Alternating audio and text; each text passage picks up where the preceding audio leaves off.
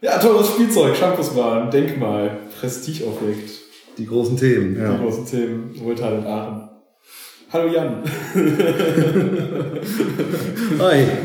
Ja, wir haben uns jetzt hier heute selber zusammengesetzt, um jetzt endlich doch noch mal ein bisschen pro Bahn äh, zu reden. Nach einem neutral ausgeglichenen äh, Podcast zur Campusbahn. Alles war dabei, Gegner, Befürworter. Hm. Äh, jetzt, jetzt geht's aber noch mal ein bisschen pro. Wir versuchen jetzt einfach mal die ganzen Argumente, die ganzen Unwahrheiten, die in die Welt gebracht wurden, Ja, zu entkräften und äh, mit unserem Halbwissen zu widerlegen. Nein, äh, ja, wir haben uns, wir haben uns äh, äh, beide, glaube ich, sehr viel damit beschäftigt. Äh, wir haben, irgendwie- du hast bei mir kommentiert auf einem Podcast und danach haben wir irgendwie ein bisschen, ein bisschen geschrieben genau. per Mail und dann irgendwie beschlossen, dass es eigentlich ganz gut wäre, da doch auch einfach mal drüber zu podcasten. Ja, du hast so eher die Podcast-Seite gemacht, ich so ein bisschen mehr so beim Blog. Also ein bisschen geschrieben, ein bisschen verfolgt. Ja. Also dich findet man auch immer wieder in den ganzen Facebook-Kommentaren. Ne? Ja, ich, ich glaube, mein Bild sieht man mittlerweile am meisten auf den ganzen Seiten. Neben so ein paar anderen. Ja. Aber das, so zum, zum Anfang, ich glaube, ich muss das auch nochmal sagen, ich habe keine Aktien an dieser ganzen Bahn. Ich habe da echt, äh, ich, ich sympathisiere damit mit keinem besonders irgendwie von den von den Befürwortern oder von den Gegnern, sondern so mein Fazit äh, direkt vorneweg ist jetzt einfach so aus der wirklich der Beschäftigung in den letzten Wochen, dass ich einfach sagen kann, ja, trotz aller Unwägbarkeiten, auf die wir bestimmt gleich zu sprechen kommen, will ich diese Bahn und werde am Sonntag für Ja stimmen. Ja, also ich bin auch sehr begeistert von dem Projekt. Hm, Hatte am Anfang schon so positives Vorgefühl zu einer Bahn. Also mir gefallen, mir gefällt Bahnfahren in der Stadt letztendlich auch. Ähm, aber das Interessante ist eigentlich, dass das ein großes Projekt ist, das vieles neu macht. Also wenn man sich so zurückerinnert, der Ursprung ist ja letztendlich die Erweiterung der Hochschule. Campus Meladen, Campus West, das sind ja so die Stichworte was ja auch letztendlich ein Riesenprojekt ist. Also ich glaube, die Hochschule verdoppelt dabei so ihr Gelände, muss dann auch irgendwie angeschlossen werden. Und so im Nachhinein betrachtet, das erinnert mich so ein bisschen an das schöne Computerspiel SimCity. Ja, man hat, man hat eine leere Fläche und lässt da was neu entstehen. Und ich glaube, das fasziniert nicht nur mich, sondern das hat auch viele Planer, Stadtplaner, Architekten, Landschaftsplaner äh, ja, wirklich fasziniert, dass sie da wirklich aus den Vollen schöpfen können und man Sachen auch vielleicht aus deren Sicht mal einmal richtig machen können.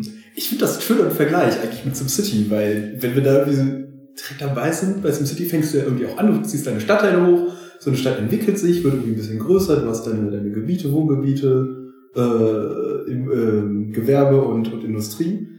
Und setzt am Anfang dann da irgendwie, wenn überhaupt öffentlich Nahverkehr, dann Bushaltestellen hin. Und wenn du dann nachher dann irgendwie Geld hast und halt die Stadt sich echt entwickelt hat, dann fängst du an, wieder die Straßen wegzureißen oder ein bisschen breiter zu machen und baust dann da die Bahn rein. Und das, Das- lohnt sich dann irgendwie erst ab einer, ja, ab einer gewissen Einwohnerzahl, ab einer gewissen Anzahl. Und irgendwie, ja, sind wir jetzt so langsam an dem Punkt. Ja, ist interessant, dass man eigentlich entdeckt, dass auch die Wirklichkeit ähnlich funktioniert. Nicht? Dass mehr Menschen auf dem gleichen Raum bedeutet, naja gut, irgendwie müssen wir uns dann Straßen plötzlich teilen. Ja? Da ist dann, entsteht dann plötzlich ein Mehrbedarf an einem besseren Verkehrsmittel. Wie man dann das löst, ich meine, da lässt SimCity auch alle Optionen. Das muss nicht die U-Bahn sein, das kann dann die breite Straße sein. Aber da mal so ein bisschen in der Realität drüber nachzudenken, fand ich doch sehr, sehr reizvoll, ja. Ja, dickes Thema. Also so, ich hätte nicht gedacht auch, dass man da so viel Zeit drin, drin äh, reinstecken kann. Ich hätte das irgendwie insgesamt etwas zugänglicher vorgestellt und so die, die Vor- und Nachteile, aber ich finde es echt äh, nach wie vor noch wahnsinnig komplex. Ich habe immer noch nicht das Gefühl, über durchgestiegen zu sein. Man sagt jetzt eben auch schon so, äh, schon jetzt lustig, was man alles, was man jetzt irgendwie alles weiß und äh, wie, wie tief man auf einmal drinsteckt in diesem ganzen Thema. Äh, Ja. ja. Ja, ich habe ja begonnen, äh, dieses Campus-Projekt, wie gesagt, zu verfolgen. Da tauchte dann plötzlich die Verkehrsanbindung auf. War auch mal auf so einer Bürgerinformation, habe mir da doch noch mal ein paar Sachen nebenbei angelesen. Und heute bin ich bei dem Punkt, wo ich plötzlich ja, die Verordnung zur Straßenbahn ja, mir angeguckt habe, mich da in so einen Gesetzestext nicht vollständig, aber in so ein paar Details eingelesen habe. Das hätte ich, ich denke, ohne diesen Bürgerentscheid nicht unbedingt gemacht. Mhm. War denn für dich von Anfang an klar, dass du äh, eher pro Bahn bist? Ich hatte dieses Gefühl schon. Ich glaube, das kann man ganz ehrlich sagen. Ähm, ich habe bei diesen Bürgerinformationen zum Campus letztendlich miterlebt, dass äh, da Bedarf nach einem anderen Verkehrsmittel ist, weil die Bewohner der Hörn letztendlich sagen, uns ist das jetzt schon zu viel Verkehr, sei es der Individualverkehr mit dem Auto, aber auch der Bus letztendlich, der dort die Straßen belastet.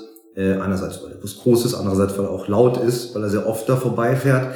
Und ja, für mich war so dieser Anknüpfungspunkt, okay, da oben muss eh eine Verbindung geschaffen werden und dann muss es letztendlich etwas sein, ähm, was auch die Verkehrsströme da oben bewegt, wenn man dann Zahlen hört, wie viele Arbeitsplätze dort oben entstehen soll, dann kam bei mir das Gefühl aus, na, das ist, wenn man so den heutigen Busverkehr betrachtet, zu viel für weitere Busse. Mhm. Wenn man sich auch die schmalen Straßen dort oben äh, vorstellt. Na gut, dann muss es halt eine eigene Trasse sein. Das soll ja über diesen Westbahnhof nachher gehen. Äh, ja, warum nicht eine Bahn? Vielleicht automatisch, wie am Anfang noch so ein bisschen rumgesponnen wurde. Mhm. Ja. Also diese, diese anfänglichen People-Mover-Systeme, so Spur, also äh, diese, was waren es, Monorails aufgebockt. Keine Ahnung, was, was, ja. was wir da alles hatten. Ja. Hängebahn wie am Düsseldorfer Flughafen oder früher ja. in Dortmund.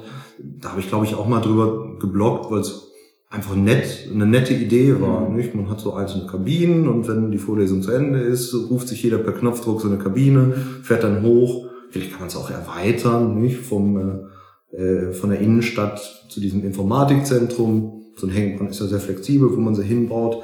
Aber da muss ich sagen, so im Laufe der Diskussion bin ich da weggekommen und als dann klar wurde, Straßenbahn hat da doch gewisse Vorteile, konnte ich die auch gut nachvollziehen. Aber dann kam der Bürgerentscheid. Dann war es eigentlich vorbei mit äh, Bauchgefühl. Und dann mehr auf die Argumente gestürzt. Ja, dann da wurde ja viel diskutiert. Ich meine, dann hat sich diese Gegeninitiative gegründet. Die haben natürlich Fragen aufgeworfen, die für das gesamte Projekt kritisch sind, gar keine Frage.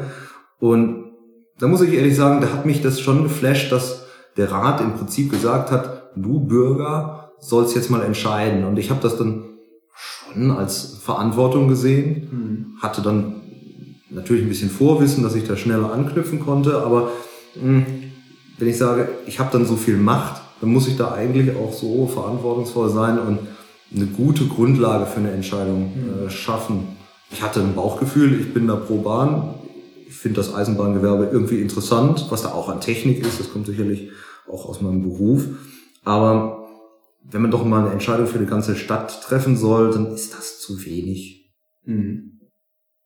Also das Bauchgefühl. Also bei mir war es auch so. Also mein, mein, mein Vorwissen oder meine, meine Sympathie dem Ganzen war auch eher so ein bisschen Studium geschuldet, dass wir da viel über Mischmobilität irgendwie nachgedacht haben und dann da letztes Jahr auch ja äh, ein bisschen Apps oder Konzeptleiter für irgendwie konzipiert haben und in Prototypen nachgebaut haben. Und ich habe mich dann halt irgendwie die letzten Jahre auch immer intensiver halt genau mit Mischmobilität in Städten beschäftigt. Ich selber habe kein privates Auto, nutze halt irgendwie sehr begeistert eigentlich Carsharing und teile mir halt sonst mit, äh, mit meinen Arbeitskollegen halt ein Auto. Ähm, gehen nach und sind super viel zu Fuß und drin in den öffentlichen Nahverkehr und finde irgendwie diesen Gedanken halt insgesamt sehr, sehr spannend, also Mobilität ja weiter, so, weiter zu denken und einfach mal zu schauen, dass es halt in, in den nächsten 10, 15 Jahren nicht mehr halt äh, so viele verschiedene Anbieter gibt, sondern dass man halt echt mit, wie es ja auch bei der Campusbahn dann geplant ist, äh, mit einem Ticket halt alles nutzen kann. Also ich dann halt einfach nur noch äh, Strecken plane und das erstmal komplett unabhängig von dem, von dem nachher gewählten Verkehrsmittel ist. Deswegen fand ich die Bahn jetzt so als Ergänzung und finde sie nach wie vor passt sie da wunderbar rein. Das ist eine, eine, eine wunderbare Ergänzung zu dem Busnetz, was wir hier in Aachen haben, zu anderen Sachen. Und ähm, bin auch genau mit so einem, mit so einem Pro-Gefühl dann irgendwie da rein äh, gestartet, habe dann aber halt irgendwie dann in der ganzen Diskussion dann irgendwie echt doch an manchen Punkten gezweifelt, also wo ich dann so, so die Argumente der Gegner irgendwie gehört habe, wo ich auch gesagt habe, ja, das ist, hört sich für mich vollkommen auch logisch an und die haben nicht Unrecht und sind ist eine Viertelmilliarde. So, wenn man sich das so oder nochmal, wenn man sagt Viertelmilliarde, das hört sich viel direkt mehr an als 240 Millionen, 250 Millionen. Das ist eine Menge Holz. Und, äh, aber trotzdem jetzt nach allem nochmal, ich bin, bin nach wie vor dafür. Aber ja, lass doch einfach mal so die Punkte durchgehen, die so in der Diskussion aufgefallen sind. Äh, bei Facebook hat man ja alle möglichen Dinge gesehen, ganze Fragenkataloge die ich manchmal sogar beantwortet habe, weil es mich dann doch auch gereizt hat, wirklich das letzte Detail zu erforschen.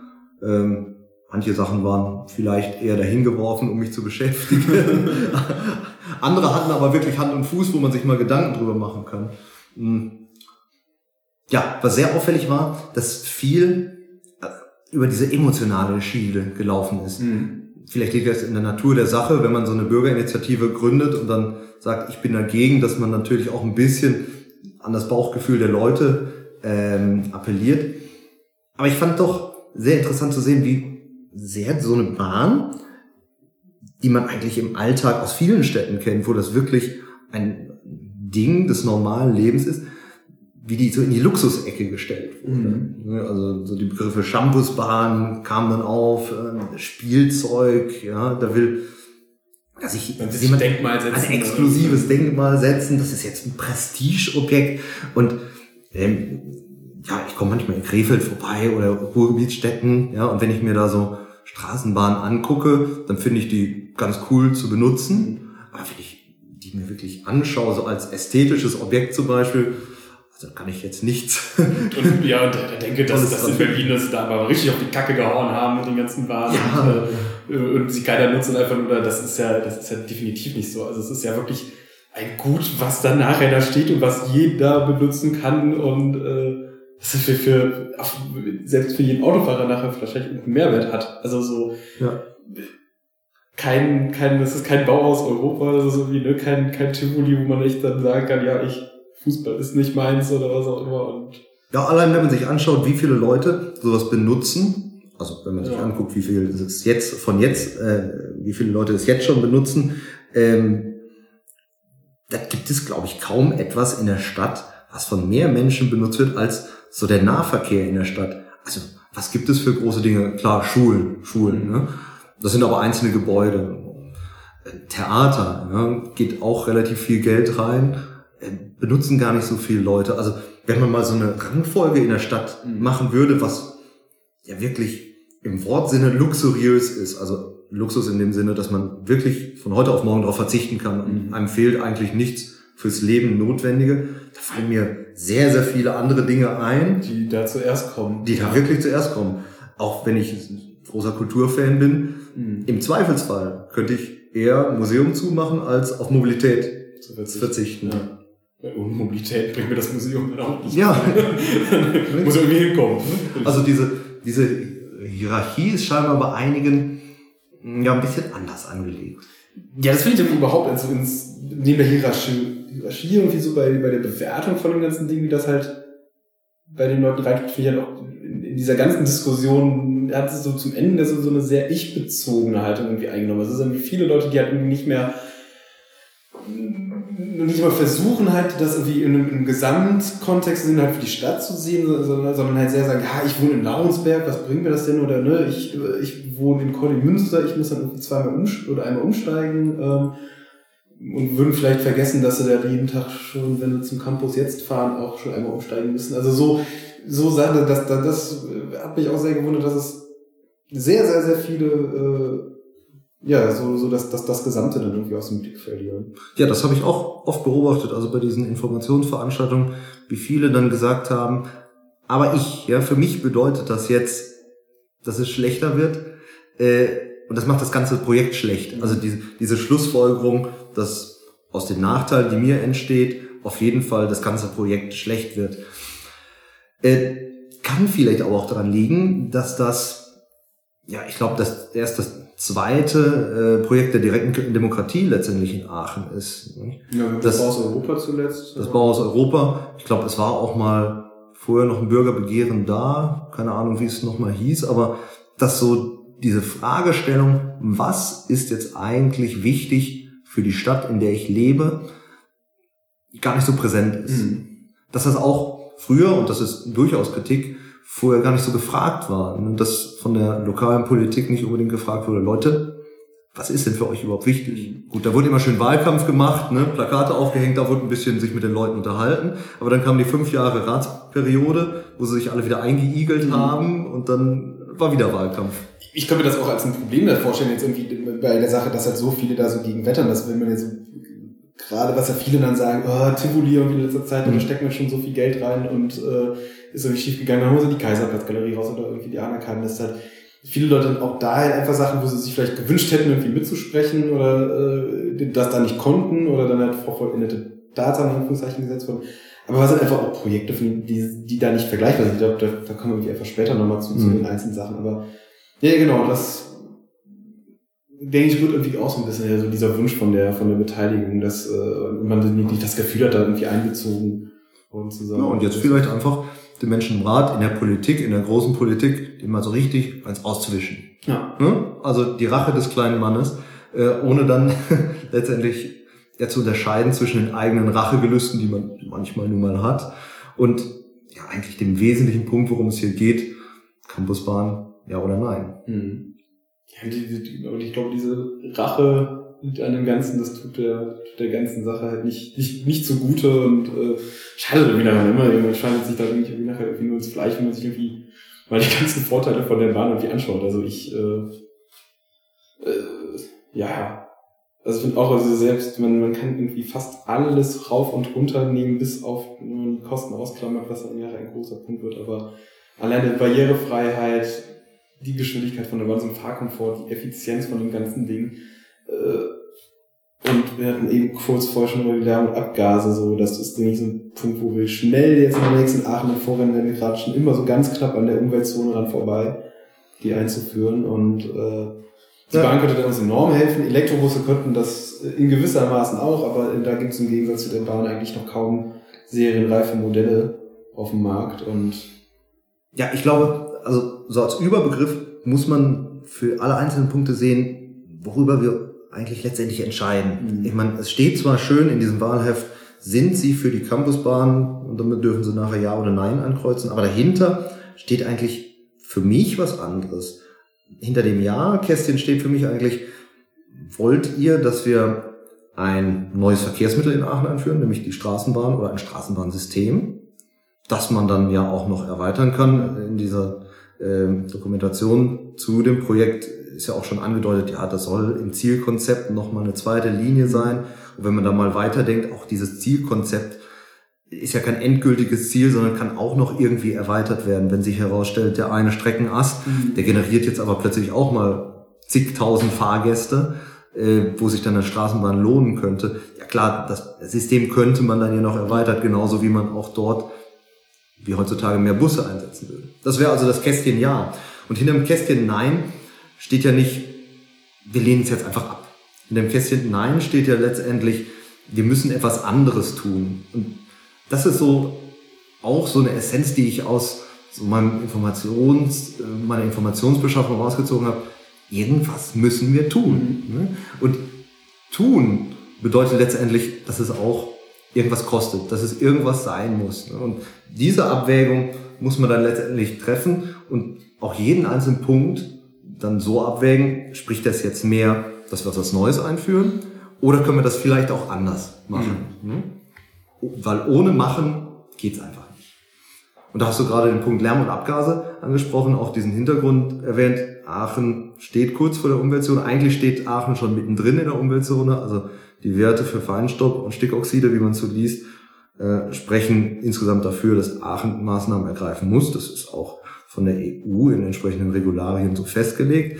Und die Stadt, die versucht viel. Ich meine, diese ganzen Radwegeprojekte, die im Moment entstehen, dass man diese Radschutzstreifen mhm. bekommt, dass man zusammenhängende Radwegesysteme bekommt, die kommen ja nicht von ungefähr, sondern man will letztendlich sagen, Leute, wir machen was.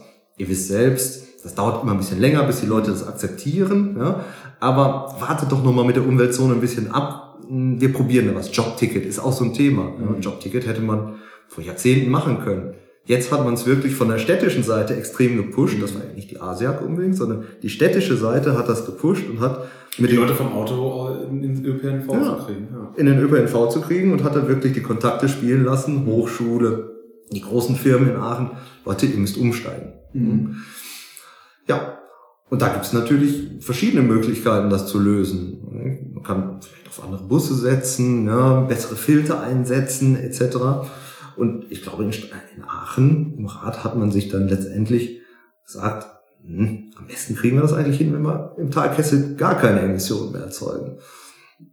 Manche sagen so, so ein Florians Prinzip, ne, wir verlagern so die Emissionen vielleicht nach draußen oder so.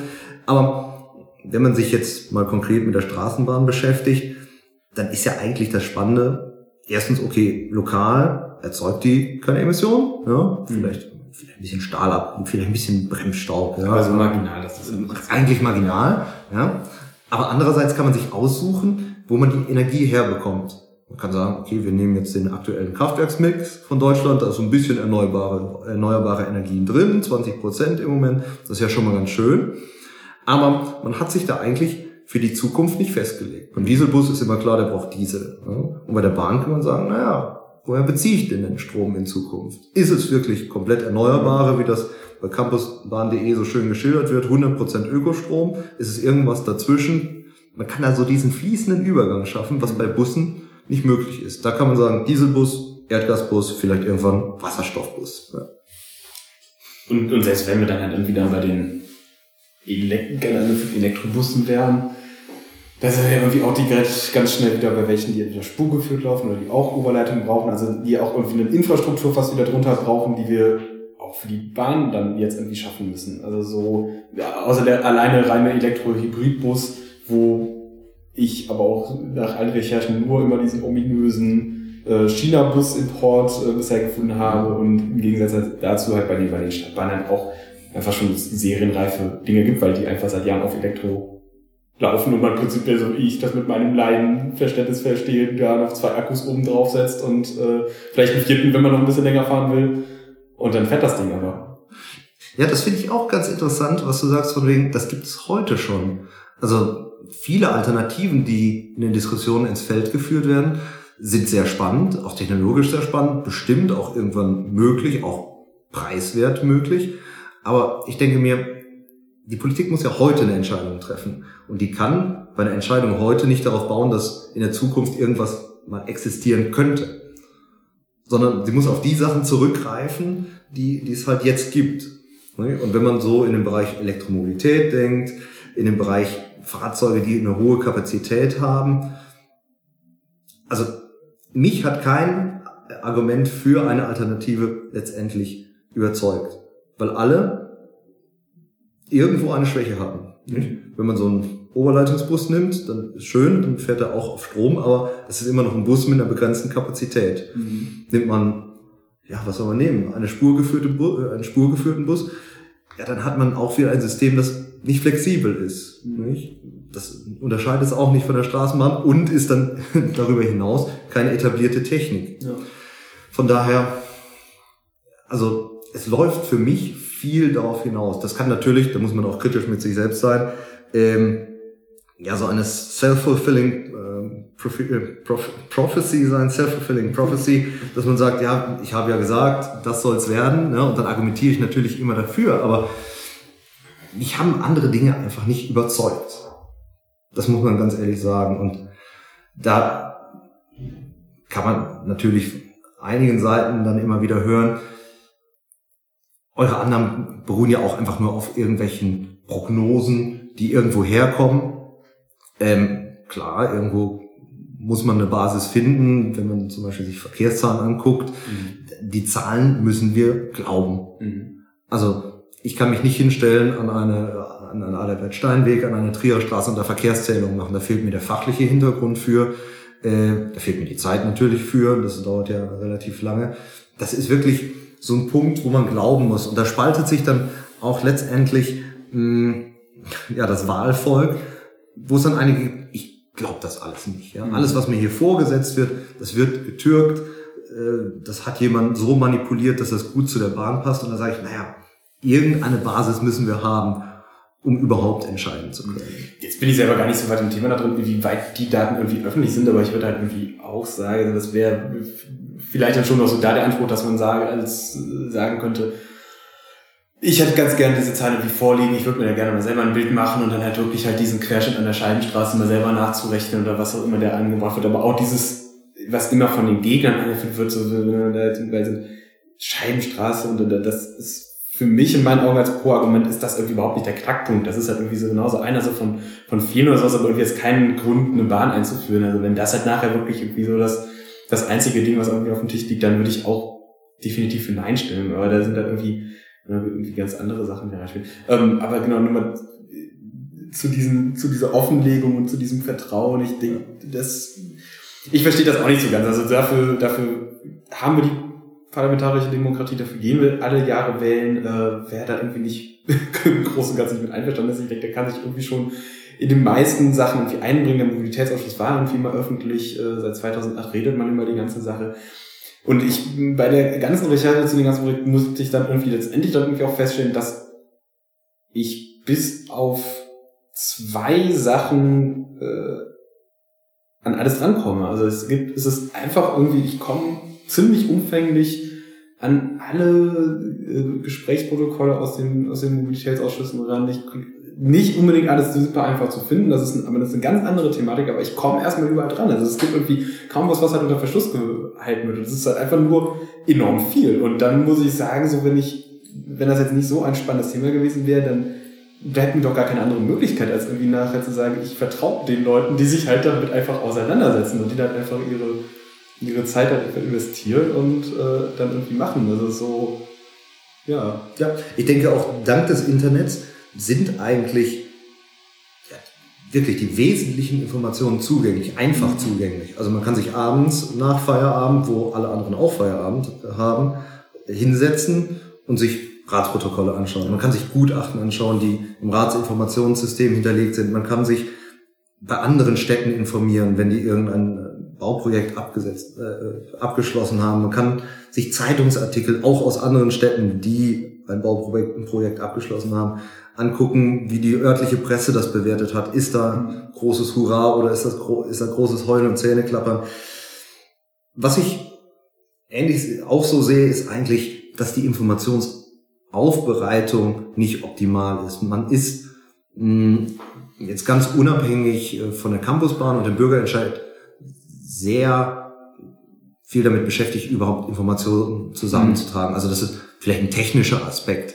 Äh, konkret auf die Campusbahn bezogen, hätte ich mir teilweise auch mh, hm, ja, eine übersichtlichere Informationsgestaltung gewünscht. Also auch mhm. auf dieser Campusbahnseite ist ja viel hinterlegt, aber es ist und ist so wenig durchstrukturiert. Genau, es ist so wenig durchstrukturiert und da muss man auch sagen, es sind echt viele Informationen, die halt so bis vor kurzem im Ratsinformationssystem und sonst was wirklich vergraben, versteckt waren und wie erst relativ spät halt auf der Seite dann wie aufgedeutet, wie eigentlich in den letzten Wochen. Mhm. Und ich, ich, bei den ganzen Dingen noch so ich finde, man muss sich trotzdem kritisch oder man kann sich ja trotzdem kritisch damit auseinandersetzen. Aber das ist also irgendwie genau das, was ich so bei einem reinlesen und auch was vom Rat, so da kann man dann natürlich immer die wildesten Verschwörungstheorien aufstellen und sagen, ne, die sind irgendwie alle per se per se böse und äh, irgendwie haben da ja selber nur irgendwie eigenwirtschaftliche Interessen oder sowas dran, aber ja, dann kann ich mich irgendwie hier auch in die Kiste direkt legen und den Deckel drauf machen und eingraben lassen. Also so, wenn ich irgendwie so pessimistisch reingehe. Oder ich muss halt in die Politik gehen und halt selber was ändern. Also wenn ich irgendwie so. Nee, also das, äh, äh da, da, da müssen wir, glaube ich, mal so separat drüber reden, dieses, dieses, dieses, dieses, genau, dieses ganze Beteiligungsthema. Äh, ich meine, es zeigt vielleicht auch so eine, so eine gewisse Frustration, so ein Misstrauen, was man in den letzten Jahren aufgebaut hat, weil vielleicht wirklich Dinge schiefgelaufen sind, äh, die einen dann auch sehr bewegt haben. In der Stadt Aachen werden da so einige Großprojekte erwähnt, auch landes- und bundesweit werden da Projekte erwähnt, also Elbphilharmonie kommt da, Stuttgart 21, der Flughafen in Berlin, vielleicht auch die S-Bahn München, nicht, wo der Stoiber sich sehr hervorgetan hat mit seiner Magnetschwebebahn. Aber ich denke mir immer, okay, das sind sicherlich Projekte, die nicht gut laufen, aber dann muss ich auch die Verbindung herstellen, was das denn für Aachen bedeutet. Ja? Wie viel Schuld, Schuld in Anführungsstrichen, ähm, tragen zum Beispiel hier örtliche Politiker dafür? Ja. Wie viel Schuld tragen dafür auch örtliche Verwaltungsbeamten? Und da muss ich sehen, dass dieser Zusammenhang doch teilweise sehr, sehr konstruiert wird. Denn was hat jetzt eine Straßenbauleiterin Aachen mit Stuttgart 21 zu tun? Ja? Mhm. Wenn es da schlecht läuft, läuft bei ihr auch schlecht. Ich glaube, die Verbindung, also so, das sieht man dann einfach mal ganz schnell, aber es sind dann auch einfach überhaupt nicht vergleichbare Projekte. Ne? Also S21, man geht da so viel in die Erde und sonst was und das ist irgendwie vollkommenes Neuland, was man da betritt. Im Gegensatz zu dem Straßenbahnding, was man nun wirklich schon in der einen oder anderen Stadt mehr als erfolgreich irgendwie abgeschlossen hat. Ja, also da konnte man auch viel lernen. Also wenn man dann nachfragt, ja, wie wird so eine Straßenbahn überhaupt gebaut? Ja? äh, unterscheidet sich das groß von dem, was er eigentlich in der Stadt regelmäßig macht. Also die Stadt baut ja regelmäßig Straßen um, erneuert Straßen. Naja, und wenn mir dann gesagt wird, ja, wir graben für jede Straße so etwa 60 Zentimeter in die Erde, vielleicht auch mal 70, wenn nicht irgendwelche Leitungen neu gemacht werden, sondern wirklich rein dieser Fahrbahnbelag mit Untergrund. Und für die Straßenbahn ist das ganz genauso. Dann sage ich, diese zwei Schienen und die Schwellen, die da drunter liegen, ja, das ist ja dann keine große Leistung. Ja, und dann noch ein paar Steine und zwei Stück Stahl da reinzulegen. Da glaube ich also, dass auch eine Stadt, die bisher kein Straßenbahnsystem hat, dazu in der Lage ist. Denn das Wissen, was man nicht hat, das kann man sich ja besorgen. Mhm. Also das sind ja alles Profis, die ihre Grenzen letztendlich kennen und die auch in ihrem Job gut dastehen wollen. Also keiner, ich, ich glaube es nicht, dass in der Verwaltung sich jemand daran absichtlich verheben möchte, der sagt aus eigenem Ego, ich ziehe jetzt das 240 Millionen Projekt Stadtbahn Aachen, Campusbahn, wie es ja heißt, jetzt komplett alleine durch, sondern die werden alle tunlichst darauf achten, dass das auch gut läuft. Man hat ja letztens dieses Beispiel Tivoli-Brücke gehabt, was ja mhm. scheinbar total aus dem Ruder gelaufen ist. Das, das wird dem Mitarbeiter kein zweites Mal passieren. Mhm. Ne? Ansonsten wird nämlich massiv Druck von der oberen Ebene geben, weil nämlich sonst irgendwann auch Köpfe rollen. Ne? Aber sagt, die Stadtverwaltung bringt es einfach. Aber halt da auch, ich habe das auch nicht so 100% verstanden, was da nochmal genau steht. Ich glaube, da war eine Bodenausgleich oder sowas, man hat sich da irgendwie vermessen oder so. Also wirklich so, ich glaube, dann dumme Fehler. Und das war aber auch einfach, glaube ich, das ist auch architektonisch halt irgendwie eine Sache, die man nur so das erste Mal dahin gebaut hat. Ne? Und die hat irgendwie eine, eine, eine sehr außergewöhnliche Architektur hat und so eine, wie du sagst, man, das ist relativ Standard, man geht irgendwie 60 Zentimeter in die Erde, hebt was aus, schüttet wieder was rein, legt da zwei Schienen rein, teert drüber und danach läuft die Kiste. Ähm, da wäre irgendwie auch, wenn man, wenn man dann von den, von den Gegnern oder von vielen Bürgern irgendwie die Sorge hat, ja, die Triererstraße wurde gerade irgendwie komplett einmal umgerissen. Ja, und du musst jetzt wieder. Ja, ist vollkommen richtig, da wird wieder gebuddelt. Aber was halt viele da nicht auf dem Schirm haben, ist einfach, dass da gerade die Versorgungsleitungen komplett erneuert wurden. Also man richtig tief in die Erde muss, man alles aufreißen musste, man ne, komplett einmal das ganze Ding umgegraben hat, inklusive neuen Bürgersteigen, komplett neuer Straßenführung und was auch immer. Und bei der Bahn ist das, fällt das halt alles weg. Der Untergrund ist wunderbar. Das ist super, dass der gemacht wurde. Ich kenne aus Düsseldorf da so Zahlen, die äh, sagen, die schaffen 500 Bar Schienen, Schienenbahnmeter äh, in knapp sieben Tagen. Und das wird in Aachen, also ich sehe da, sehe da keinen großen Grund, warum das ein bisschen anders laufen sollte. Am Adalbert Steinweg wird es ein bisschen anders laufen. Da sind die Versorgungsleitungen irgendwie aus den 70er oder so. Weil die, die, ich glaube, die Straße ist in den 70ern das letzte Mal gemacht worden und die Versorgungsleitung schon über teilweise 100 Jahre, 100 Jahre alt. Da muss man sowieso irgendwie die nächsten Jahre dran, komplett unabhängig von, von der, von der Campusbahn.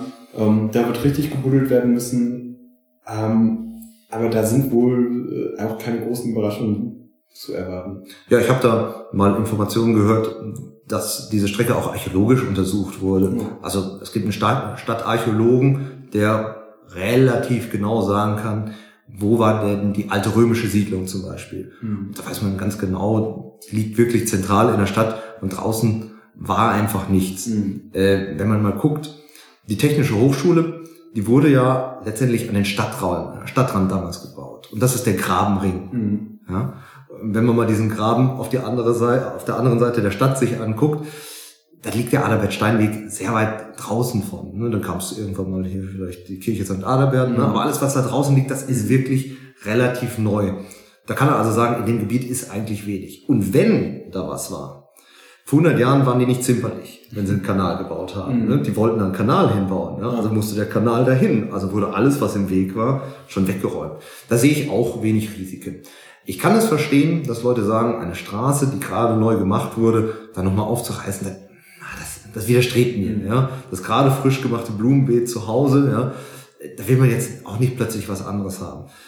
Alltag ist es aber trotzdem. Also wenn in Aachen zum Beispiel der Glasfaserausbau äh, vonstatten geht und eine Firma sagt, ja, dieses Viertel möchten wir jetzt erschließen, das hatte vorher keiner auf dem Schirm, ja, da wird dann also, was weiß ich, ein Jahr vorher die Straße, der Gehweg gemacht, mhm. ja, dann wird da trotzdem der Gehweg aufgerissen, mhm. weil man es halt für vernünftig hält, da was zu ändern. Mhm. Und Glasfaser ist nicht vielleicht für jeden was, aber auf jeden Fall ein Mehrwert für die Leute, die da wohnen. So sehe ich es dann auch bei der Straßenbahn. Also wenn man sagt, diese Straßenbahn hat einen Mehrwert für mich, dann muss man das in der Tat in Kauf nehmen und wie du schon sagst, Trierer Straße, wird wohl eher eine Ecke sein, wo es schnell geht. Auch Seilgraben, der umgebaut wurde. Ja. Templergraben, wo im Moment groß gebaut wird. Wenn die Bahn da entlang gehen sollte, das könnte auch schnell gehen. Aber auch dieser ganze Bereich äh, hinterm Westbahnhof, wo wirklich ja, SimCity, ja. ne, da sind wir wieder auf der grünen Wiese, neue Wege gebaut werden, das geht alles schnell und das wird keinen sonderlich stören. Hm. Ich denke, das Einzige, was ich mir noch vorstellen kann, halt dann, selbst die Oberleitungen, die werden ja am Rande des Verkehrs irgendwie hochgezogen. Also das wird dann nochmal ein bisschen vielleicht zusätzliche Zeit in Anspruch nehmen, aber den Verkehrsfluss selbst dann nicht großartig beeinflussen. Also also wenn ich, ich stelle mir das auch nicht kompliziert vor. Also ich meine, was ist eine Oberleitung? Das ist ein Mast irgendwo und da hängt man ein paar Drähte dran. Ne, um das mal wirklich verkürzt, aber naja, in seiner Grundstruktur zu beschreiben. Masten setzt die Stadt ja ständig. Mhm. Also wenn die irgendwo einen sehr großen Laternenmast setzen muss, also auf den äh, großen Ausfallstraßen hat man ja so große Laternen, dann sind die auch sehr tief gegründet. Mhm. Ja? Also die gehen dann auch mehr als Meter im Boden. Aber das stellt auch keinen vor unüberwindbare Hindernisse letztendlich. Also dieser ganze Baubereich, wenn man sich da mal so mit wirklich Details, die von den Kritikern als schwierig angesprochen werden, beschäftigt, stellt man eigentlich fest, das machen die tagtäglich. Und ich meine, nicht umsonst hat man sich ja eine eigene Straßenbauabteilung in der Stadt gegönnt, die man dann auch mit Profis füllt, äh, die genauso was machen sollen. Mhm. Finde find ich halt auch, also das war irgendwie auch so mein Fazit bei dem ganzen Ding so, äh, am Anfang hatte ich auch genau diese Sorge, 42 Millionen, Großprojekt ist ja schon ein dickes Ding wo kann das denn aus dem Ruder laufen? Aber dann, auch wenn man sich dann, wie du sagst, Straßenbahn macht man einfach tagtäglich. Und das finde ich für die, für die ganze Kalkulation, die dann irgendwie dann zugrunde liegt bei diesen 240 Millionen, äh, weiß ja noch die IHK beschlägt, dass man sich da andere Stadtbahnprojekte genommen hat, die angeschaut hat, geguckt hat, wo ist hier nachher wirklich das Geld reingelaufen? Also wie waren die Kalkulationen sogar vorher? Wie ist es dann halt nachher ausgegangen? Also wirklich reelle Zahlen genommen hat, geguckt hat, verglichen hat. Und das als Kalkulationsgrundlage, ich denke, da gibt es irgendwie ein schönes, einen schönen Fachbegriff. Ich, ich suche den Wikipedia-Artikel noch raus und verlinke ihn. Unter, ähm, wie man diese Kalkulationsgrundlage einfach macht. Also, dass, dass, dass, dass man halt einfach nicht Pi mal Daumen, ne, das ganze Ding irgendwie berechnet, sondern auf, ja, äh, existenten Projekten das Ganze ja. ja, spannend war ja auch, dass dieser Nobelpreisträger, äh, wie hieß er, Fleif Bjerg oder sowas, mhm. ähm, auch genau zu Beginn dieser Campusbahn-Debatte auftauchte und ähm, ja, die These in den Raum stellte, Leute, eigentlich alle städtischen Projekte mh, hm, werden kostenmäßig unterschätzt. Aber es gibt eine Möglichkeit, wie man das umgehen kann. Und zwar eigentlich exakt das, was man bei der Campusbahn gemacht hat, dass man sich nämlich Vergleiche sucht. Ja? Man stellt sein eigenes Projekt auf, sagt, okay, wir möchten jetzt im Fall von Aachen eine Stadtbahnstrecke vom Brand zum Uniklinikum bauen ähm, das führt durch den Straßenraum, da haben wir mal eine Straße, die vielleicht durch einen älteren Teil der Stadt äh, läuft, äh, manchmal über die grüne Wiese, dann mhm. kommt vielleicht mal eine Brücke dazu. Okay, dann schätzen wir erstmal und dann sucht man sich Vergleiche in anderen Städten. Und diese Vergleiche gibt es ja. Also in den letzten Jahren wurden, glaube ich, 24 Straßenbahnen in Deutschland gebaut oder erweitert. Mhm. Das heißt, da hat man Zahlen von deutschen Städten, von deutschen Bauweisen, also Straßenbauweisen unterscheiden sich ja auch teilweise, von deutschen Fördersituationen und hat sich da natürlich die Endergebnisse rausgeholt. Was hat jetzt der Kilometer in der Innenstadt, mhm. im Außenbereich, auf der grünen Wiese gekostet? Und diese Zahlen hat man genommen. Und da muss ich sagen, welche anderen Zahlen soll man denn nehmen? Man kann natürlich immer irgendwas schätzen, sagen, ja, das kostet jetzt auf den Kilometer 8 Millionen Euro und dann schlagen wir mal pauschal 100 Prozent auf. Aber das ist ja keine seriöse Planung. Mhm. Nicht? Das, äh, diese 100 Prozent, das habe ich jetzt einfach erfunden und das hätte dann jemand anders, der meinetwegen 80, 60, 40 Prozent sagt, auch irgendwie erfunden. Mhm. Also diese Methode fand ich doch sehr, sehr überzeugend. Und bei den Straßenbahnfahrzeugen ist ja anscheinend genau das Gleiche passiert, dass man sich angeguckt hat, ähm, die Listen von diesem großartigen Verband Deutscher Verkehrsunternehmen, VDV, ähm, was haben denn Anschaffungen in den letzten Jahren gekostet? Also was hat wirklich eine Straßenbahn von einer gewissen Länge, wie wir sie hier brauchen, äh, diese Stadt bei der Anschaffung gekostet? Und es gibt eigentlich keine besseren Zahlen dafür. Ne? Man kann Listenpreise, da kann man sagen, okay, da kriegen wir vielleicht Rabatt, aber das hat die Stadt bezahlt. Ähm, da kann man keine anderen Preise nehmen. Und da muss man irgendwie auch nochmal festhalten, dass alles eigentlich doch alles in einer Planungsphase, also noch, also noch in einer, in einer Überlegungsphase, noch nicht in der wirklich ausführenden Phase, wo es, wo es dann wirklich nachher richtig konkret wird. Also da finde ich, sind wir, sind wir mit dem ganzen Projekt schon, schon, schon, was das angeht, enorm weit und enorm solide. Und auch klar, ist, ich will das überhaupt nicht sein, ne, dass, garantiert wird das irgendwie an irgendeiner Stelle ein bisschen teurer, weil man irgendwie der Unterboden dann doch irgendwie scheiße war und mal hier ein bisschen irgendwie Geld und da rein, reinstecken muss oder sonst was, aber da auch immer die Trasse wird zu 90 Prozent oder das Ganze gefördert oder ne, so prinzipiell das ganze Schienennetz, was drunter liegt, das, was die Stadt hat, was wirklich halt uns kostenmäßig nur richtig um die Ohren fliegen kann, ist an sich ist der Betriebshof der, und die Wagen. Und ich würde behaupten, dass man einen Betriebshof mit vier Wänden und einer Tür einigermaßen doch kalkulieren und, und sicher abschätzen kann. Das ist so, das sind so, denke ich, schon so Bauprojekte. Selbst das waren ja konkrete Zahlen. Also für den Betriebshof, da wurde ja die KVB gefragt. Mhm. Leute, wie sieht euer realer Betrieb aus? Mhm. Ne?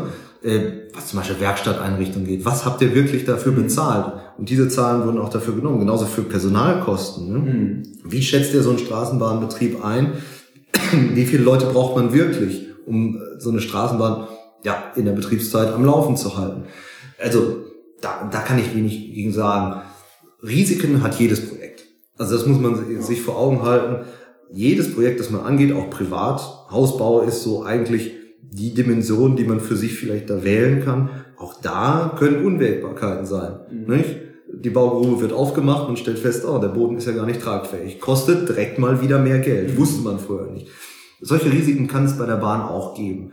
Ähm, zum Beispiel sehe ich das im Bereich vielleicht Zinsen. Mhm. Ähm, es wurde ja ein pauschaler Zinssatz für die Bahn angesetzt von drei Prozent. Äh, Im Moment sind sie deutlich niedriger. Ich glaube, einen 20-jährigen Kredit kann so eine Kommune für unter zwei Prozent im Moment bekommen. Weiß man natürlich nicht, wie sich das entwickelt. Äh, das weiß Selbst da ist schon relativ vorsichtig gerechnet worden. Also, ne? das ja, also, ich, also mein Punkt ist, glaube ich, man weiß es nicht. Aber ähm, aus Nichtwissen kann eigentlich nicht resultieren, dass wir nichts tun. Mhm. Denn ähm, die Probleme die aufgezeigt werden, sind ja existent. Ja, Fahrgastzahlen explodieren, die Straßenkapazitäten für die Busse reichen nicht aus, äh, die Bushaltestellen sind zu voll, dass da gleichzeitig drei Busse anfahren könnten, die Busse blockieren sich da gegenseitig. Diese Probleme sind ja alle existent und sorgen dafür, dass man irgendetwas tun muss. Und jedes Projekt, was man da angeht, hat irgendein Risiko. Sei es jetzt auch immer ein Zins, Nachteil, ja. auch immer irgendein Nachteil. Ähm, damit muss man leben. Deshalb sage ich auch, es ist natürlich keine 100% Entscheidung, die man hier so trifft. Mhm. Ne? Man trifft da schon eine Entscheidung in die Richtung, es spricht mehr dafür als dagegen oder andersrum, es spricht mehr dagegen als dafür. Mhm. So ehrlich muss man dann auch sein. Auch genau das, also ich war bei so einer 70 Prozent, ja, und also so, ich mir dann jetzt nochmal so die angebrachten Ideen irgendwie anschaue, so, ich kann das irgendwie nochmal so, so, so aufklamüsern, der war vom, der Maximilian Slawinski hat irgendwie in den Raum geworfen, ähm, man sollte auch über die Entflechtung halt des Busnetzes nachdenken und das Ganze halt irgendwie aufdröseln. Fand ich in dem Gespräch auch ein absolut schlüssiges und für sich genommen sehr, sehr sinnvolles Argument und äh, ja. also finde ich auch nach wie vor absolut betrachtenswert. Ähm, wenn ich aber so, so jetzt dann wieder nochmal drauf gucke, sehe ich dass es halt wieder genau irgendwie andere Probleme aufmacht. Also so ähm, ich muss dafür natürlich irgendwie erstmal wissen, wo, wo wohnen die Leute überhaupt? Wo wollen die Leute, die da wohnen, überhaupt hin? So, es hilft ja nichts, das Busnetz jetzt einmal komplett zu entflechten und derjenige, der dann aus Kolonie Münster dann irgendwie dann doch in die Innenstadt will, dann aber 20 Minuten länger fährt, weil es auf einmal über die Adenauerallee geht, weil wir über den Albert-Steinweg irgendwie keinen mehr schicken können. Äh, oder das gleiche halt aus Würseln dann irgendwie über, über die Jülicher Straße, die aus Verlautenheide etc. kommen. Also ich finde, das, das ist irgendwie sehr, sehr schwierig. Das lässt sich irgendwie genau leicht einfach in den Raum werfen, ist auch irgendwie eine, eine schöne Sache, klingt auch schnell logisch. Ähm, Entbehrt aber auf jeder Grundlage und dann ne, so. Hm. Spannend ist da ja dieses Busnetzgutachten 2015, mhm. das von vielen äh, insofern kritisiert wird, dass es halt nicht öffentlich äh, zur Verfügung steht, kann man vielleicht gleich nochmal drüber reden, aber dieses Gutachten hat eigentlich auch solche Entflechtungen betrachtet. Was kann man zum Beispiel an der Linienführung von so Bussen mhm. verändern, dass der Verkehr in der Stadt Aachen, also der ÖPNV in der Stadt Aachen einfach besser fließt? Und das wurde dann scheinbar auf Grundlage genau von solchen Modellberechnungen gemacht, wer will wohin und welche Fahrgastströme löst das letztendlich aus. Und man ist eigentlich zu dem Schluss gekommen, naja, da wo im Moment Verkehr fließt, wird auch in Zukunft viel Verkehr fließen. Also da wurden natürlich diese, diese Möglichkeiten betrachtet, was ist parallel zum Adalbert-Steinweg, Offenhof-Allee zum mhm. Beispiel. Äh, wer die Offenhof-Allee kennt, da ist eine Fahrspur im Moment für Autos. Ja. Ein Bus kommt da auch nicht sonderlich schnell durch. Aber und ich wundere selber, ich, äh, das ist dann morgens halt auch schon dicht. Also das ist halt auch genau zu den hm? Peaks oder sowas, wir haben, geht's da jetzt auch schon nicht mehr. Also dieses Fazit von diesem Busnetzgutachten war klar, man kann was machen, zum Beispiel, dass man nicht äh, den Bushof als Endpunkt von Linien macht, Umsteigepunkt ja, Endpunkt aber nicht, sondern dass man Linien auf jeden Fall da durchfahren lässt, dass sie da nicht stoppen. Ähm, dass man vielleicht Buslinien an, äh, an, den, an der Stadtgrenze so ein bisschen aufsplittet, so Y-mäßig wird das beschrieben. Der eine Bus fährt, keine Ahnung, ins Unterdorf von Eilendorf, das, äh, die andere Linie ins Oberdorf, dass man dann in der Innenstadt wieder einen relativ dichten Takt hat. Aber da wurde nie die Option aufgezeigt oder nie die realistische Option aufgezeigt, dass man irgendwas über eine Entzerrung äh, letztendlich regeln kann. Ähm, zweiter Punkt war ja bei Max Slawinski auch, äh, dass er sagt, okay, man könnte drüber nachdenken, in der Stadtplanung anzusetzen, äh, dass man besser drüber nachdenkt, wo Menschen wohnen, wo Arbeitsgebiete sind. Ich glaube, das ist ein modernes Thema, das taucht immer mal wieder in den Zeitungen auf, dass man Wohnen und Arbeiten wieder stärker verbinden möchte. Aber auch da muss man sich ja die heutige Situation angucken. Man kann ja kein ja, umsiedeln.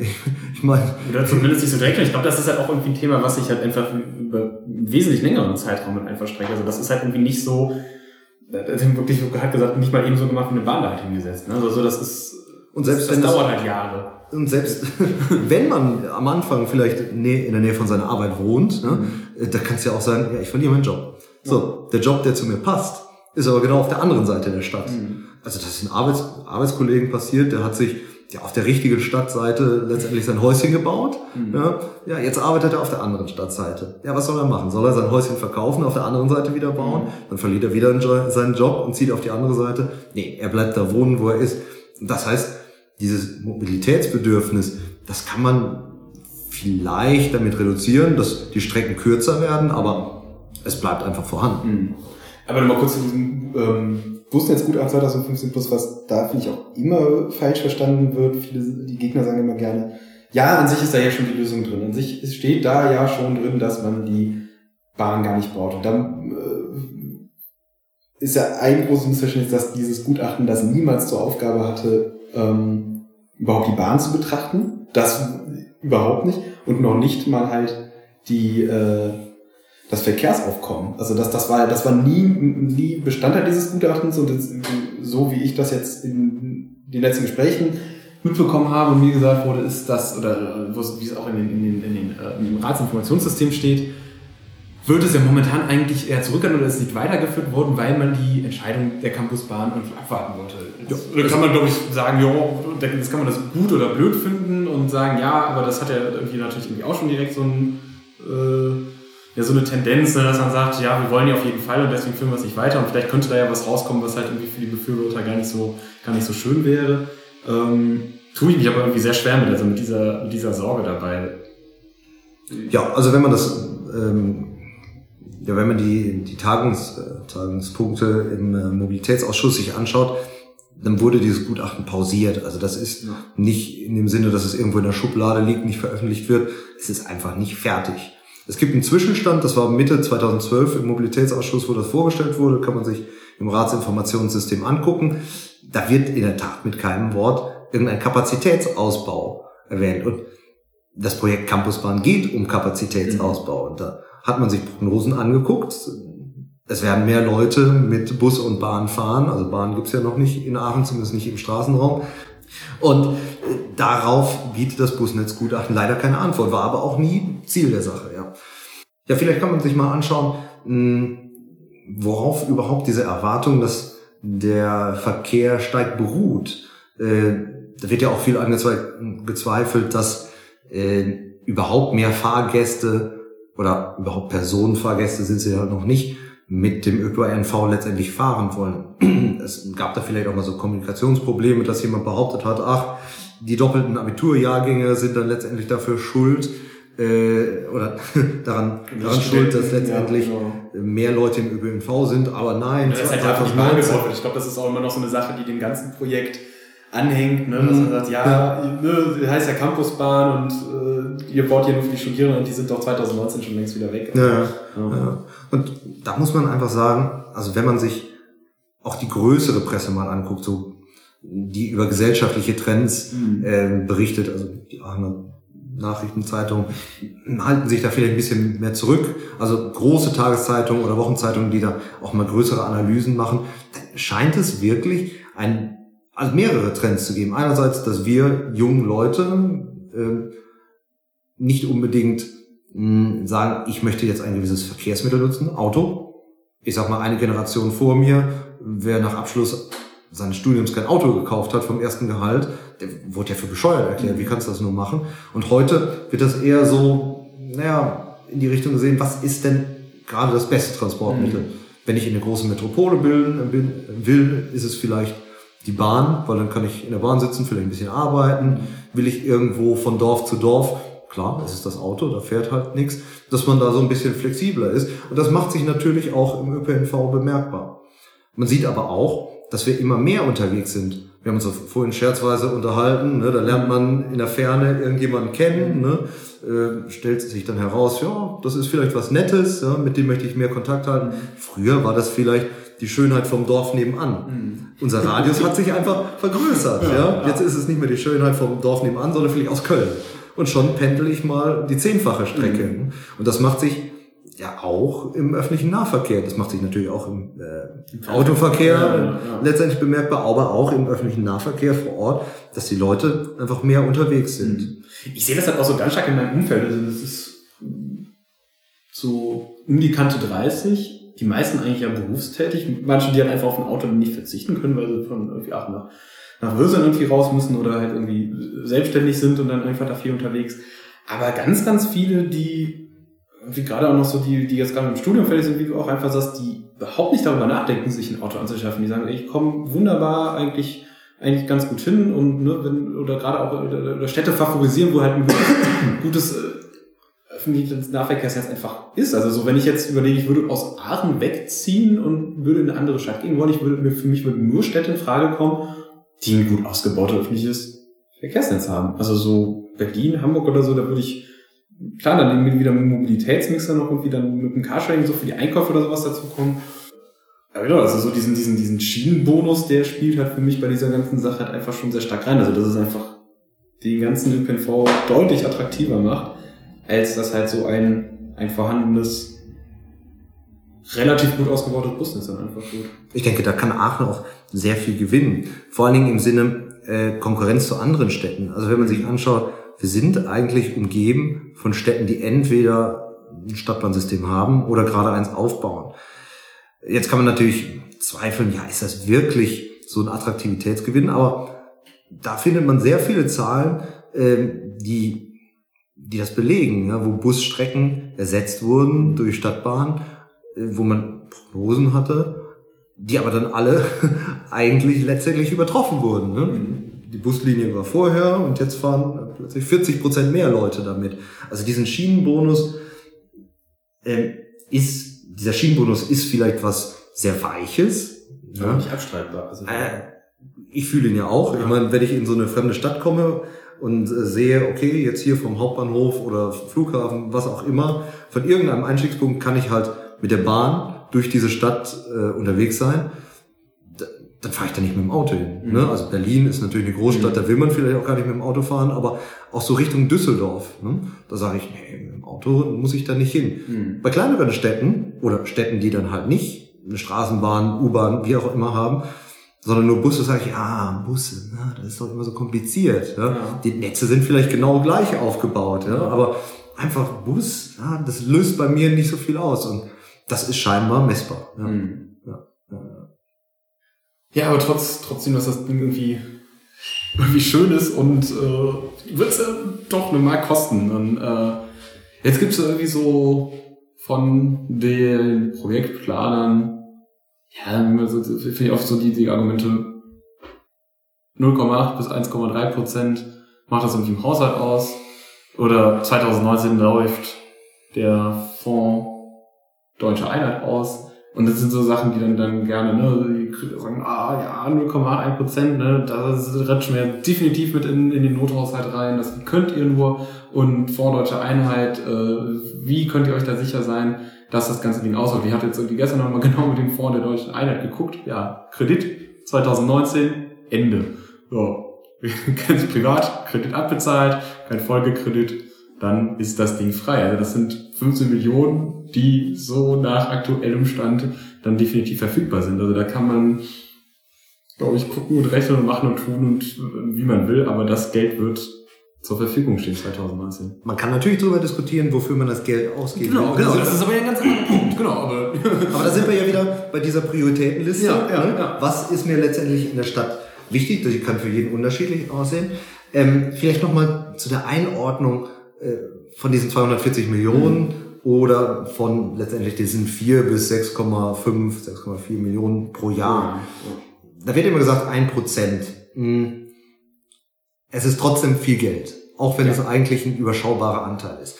Die 1% werden für mich in dem Moment wichtig, worüber diskutiert wird, was für ein Risiko ist das für ein Haushalt. Mhm. Es wird ja sehr äh, oft über diese Haushaltssicherung, die du gerade schon angedeutet hast, gesprochen, ähm, dass letztendlich die Finanzierung der Campusbahn die Stadt näher an diese Haushaltssicherung ranbekommt. Und da muss ich sagen, ein Prozent vom Haushalt, ähm, da sehe ich persönlich größere Risiken. Ähm, da kann es zum Beispiel sein, die Gewerbesteuer bricht ein. Ne? Die, die konjunkturelle Hochphase ist irgendwann mal zu Ende. Ne? Mhm. Den Unternehmen geht sehr schlecht. Dann kann passieren, die Arbeitslosenzahlen steigen. Das sind alles Posten, die mehr als ein Prozent des städtischen Haushalts letztendlich betreffen. Und gut, jetzt können wir natürlich dafür nicht sagen, dass wenn wir jetzt auch noch die Campusbahn da mit reinpacken, dann und die Gewerbesteuer wegmöchten, weil wir mehr Arbeitslose haben, äh, dass es dann natürlich noch doppelt, doppelt einschlägt. Äh, ja, kann man sagen, natürlich. Aber da muss man auch sehen, man hat ja immer noch Gestaltungsspielraum. Also unsere Politik sitzt ja nicht nur da und wartet, dass das Geld plötzlich weg ist. Also so ein Haushaltsplan, der entsteht ja nicht, weil jemand, was weiß ich, Copy und Paste von einer anderen Stadt macht, sondern der wird ja aktiv erarbeitet. Und auch da muss man dann sagen, kann man Gelder verschieben. Mhm. Das wird eigentlich die, die nächste große Diskussionsrunde sein, falls äh, für, für äh, es letztendlich ein Jahr für die Campusbahn gibt. Wo holen wir das Geld genau her? Das wird auch ein Hauen und Stechen geben. Mhm. Aber man muss sagen, dieses, dieses, an diese ein Prozent lassen sich irgendwo hinschieben. Ein Beispiel ist dieser Fonds Deutsche Einheit. Ähm, es gibt sicher andere Beispiele, vielleicht bei jedem äh, Posten in der Stadt ein bisschen abknapsen, mhm. bei jedem Posten ein Prozent abknapsen und dann hat man mhm. diese Prozent, was man für die Campusbahn braucht. Aber das ist eine politische Entscheidung, wie das verlagert wird. Mhm. Es gibt andere, die sagen, ja, im Kulturbereich, hm, da sind nicht so viele Menschen betroffen oder da profitieren nicht so viele Menschen davon. Äh, da wird alles hochsubventioniert, lass es uns da holen.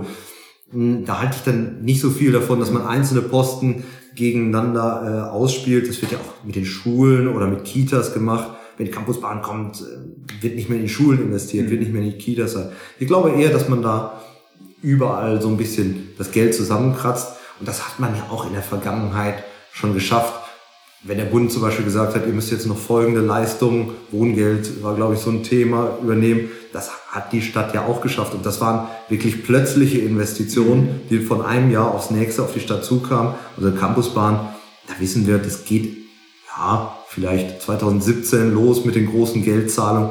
Da kann man ja vorarbeiten, da kann man ja vorplanen, da kann man ja Freiräume schaffen.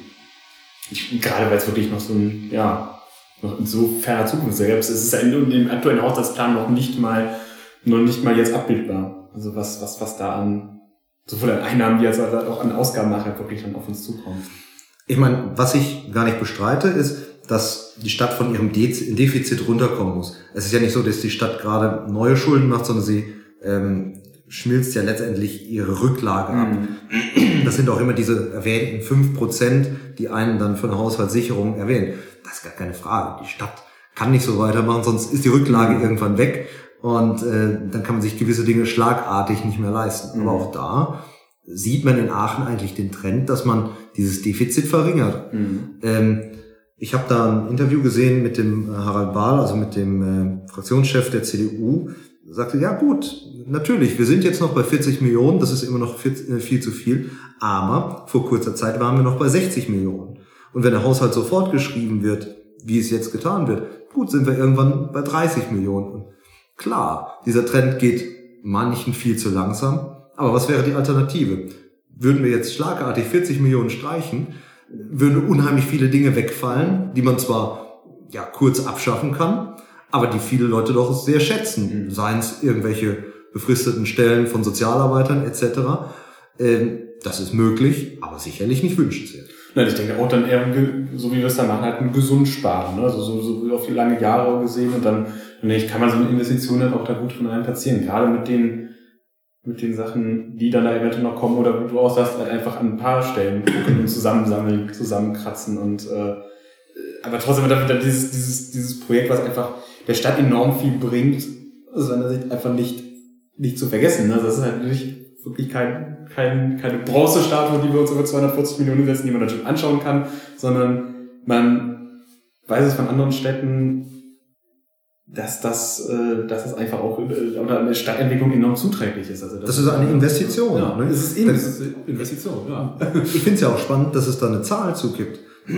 Es gibt ja diese standardisierte Bewertung, ähm, die letztendlich äh, Kosten eines Projekts und Nutzen eines Projekts vergleicht. Also Nutzen, das sind wohl auch ja, eher weniger in Geld bezifferbare Werte, weiche Faktoren, weiche Faktoren Umwelteinflüsse, weniger Verkehrstote etc.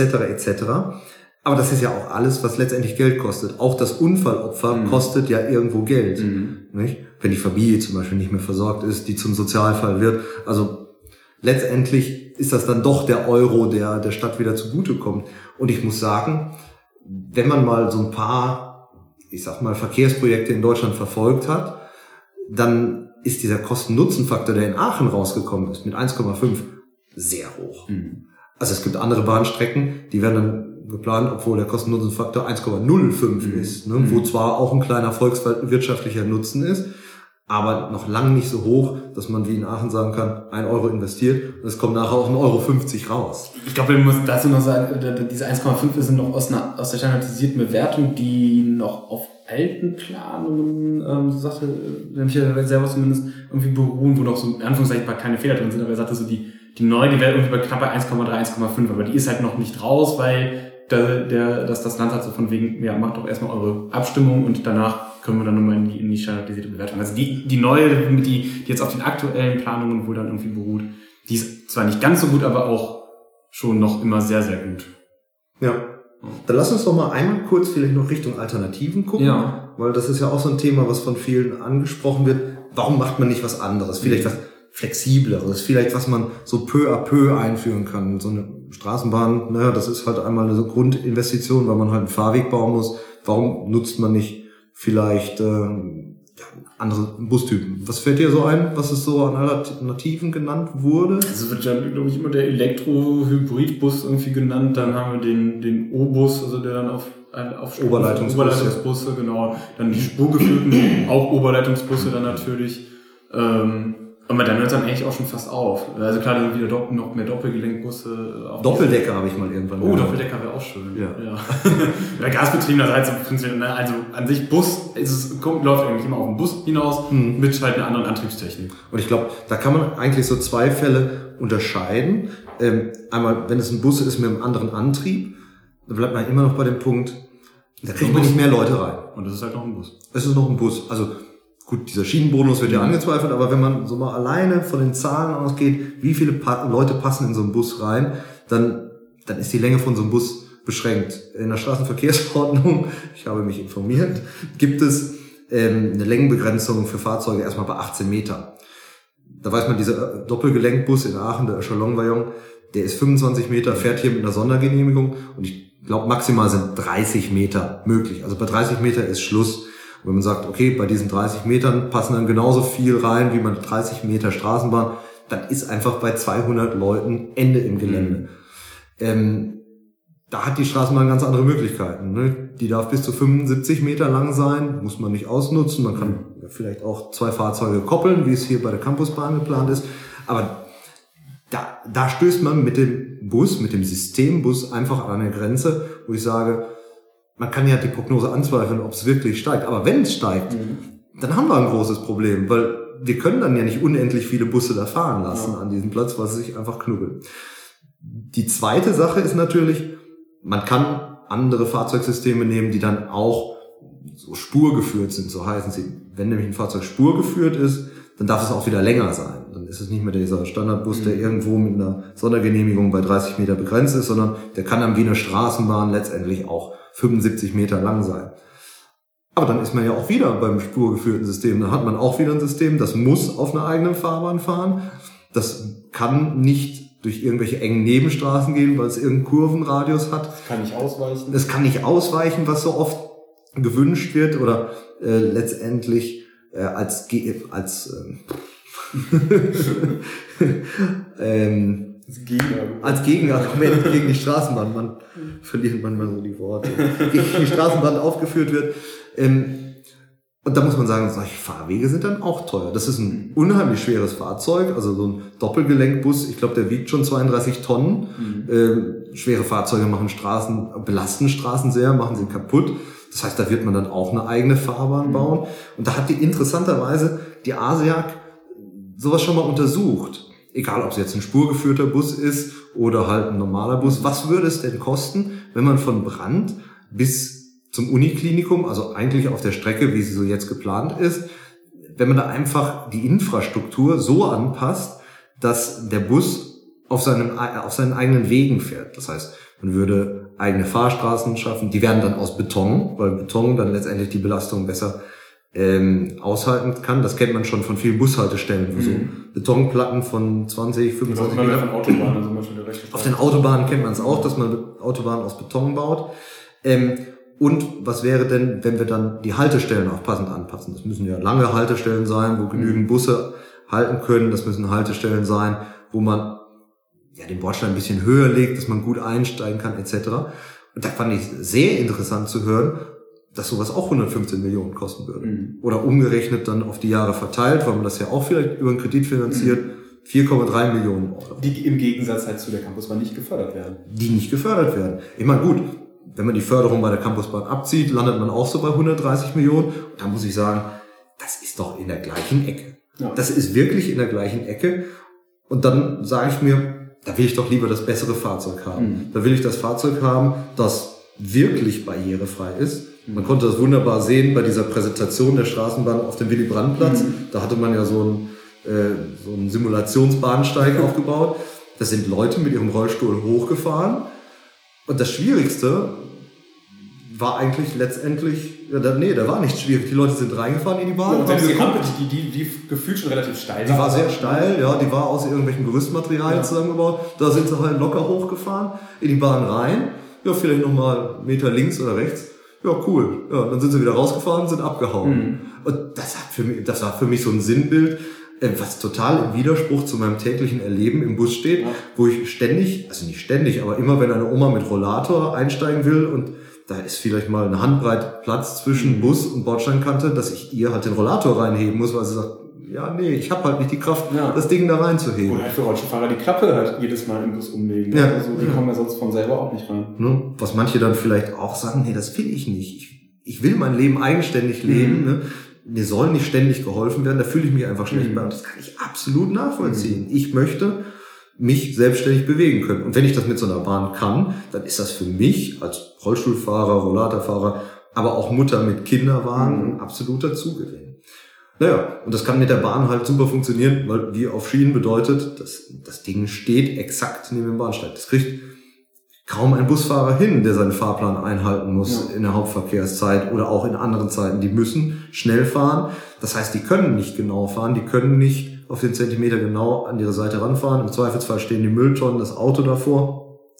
Also da kann man sagen, die Bahn ist da einfach der sichere Punkt für diese Leute.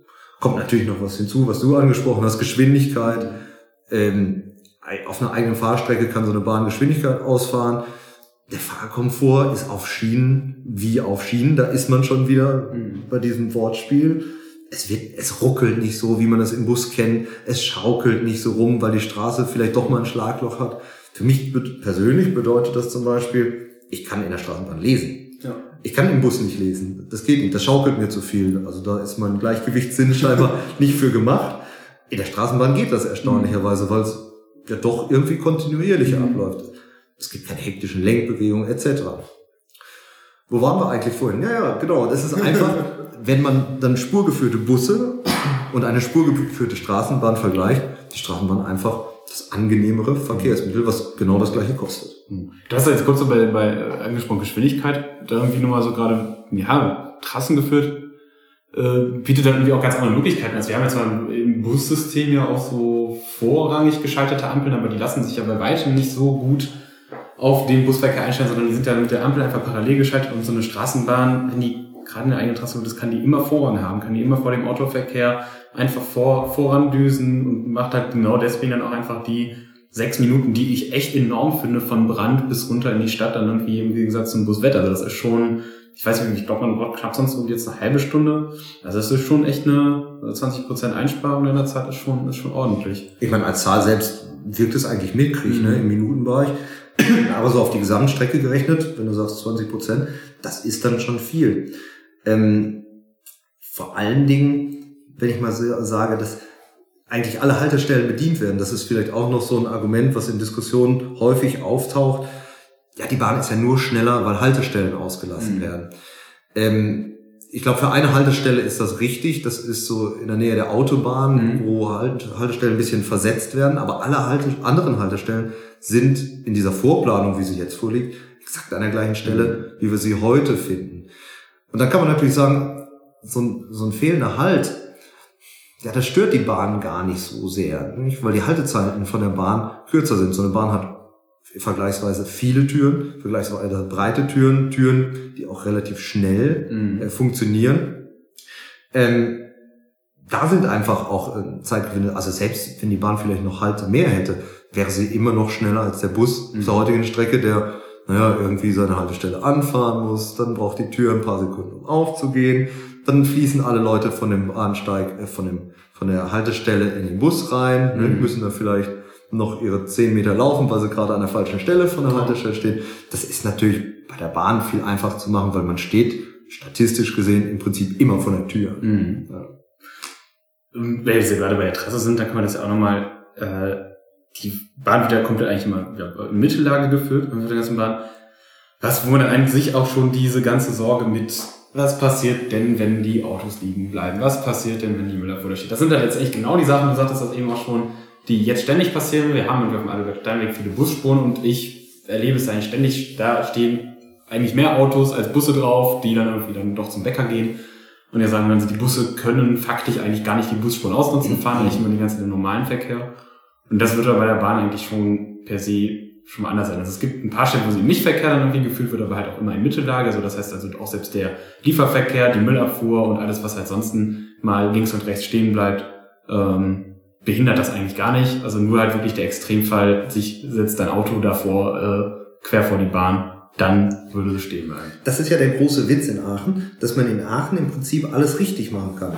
Also man hat ja deutschlandweit alles Mögliche ausprobiert. Ist es jetzt am besten, dass wir die Straßenbahn links und rechts in der Straße führen oder beide, beide Gleise letztendlich nur auf einer Seite der mhm. Straße? Wo ist die richtige Position? Und wie du schon so die Problemstellen äh, skizziert hast, Leute, die für den Bäcker die Busspur blockieren, das passiert halt nicht, wenn die Bahn in Mittellage ist. Da kann auch die Müllabfuhr ihren normalen Dienst machen. Die fährt dann nämlich schön auf der rechten Spur, weil sie die Tonnen ja vom Gehsteig runterholen muss. Und die Bahn fährt in der Mitte wunderbar vorbei.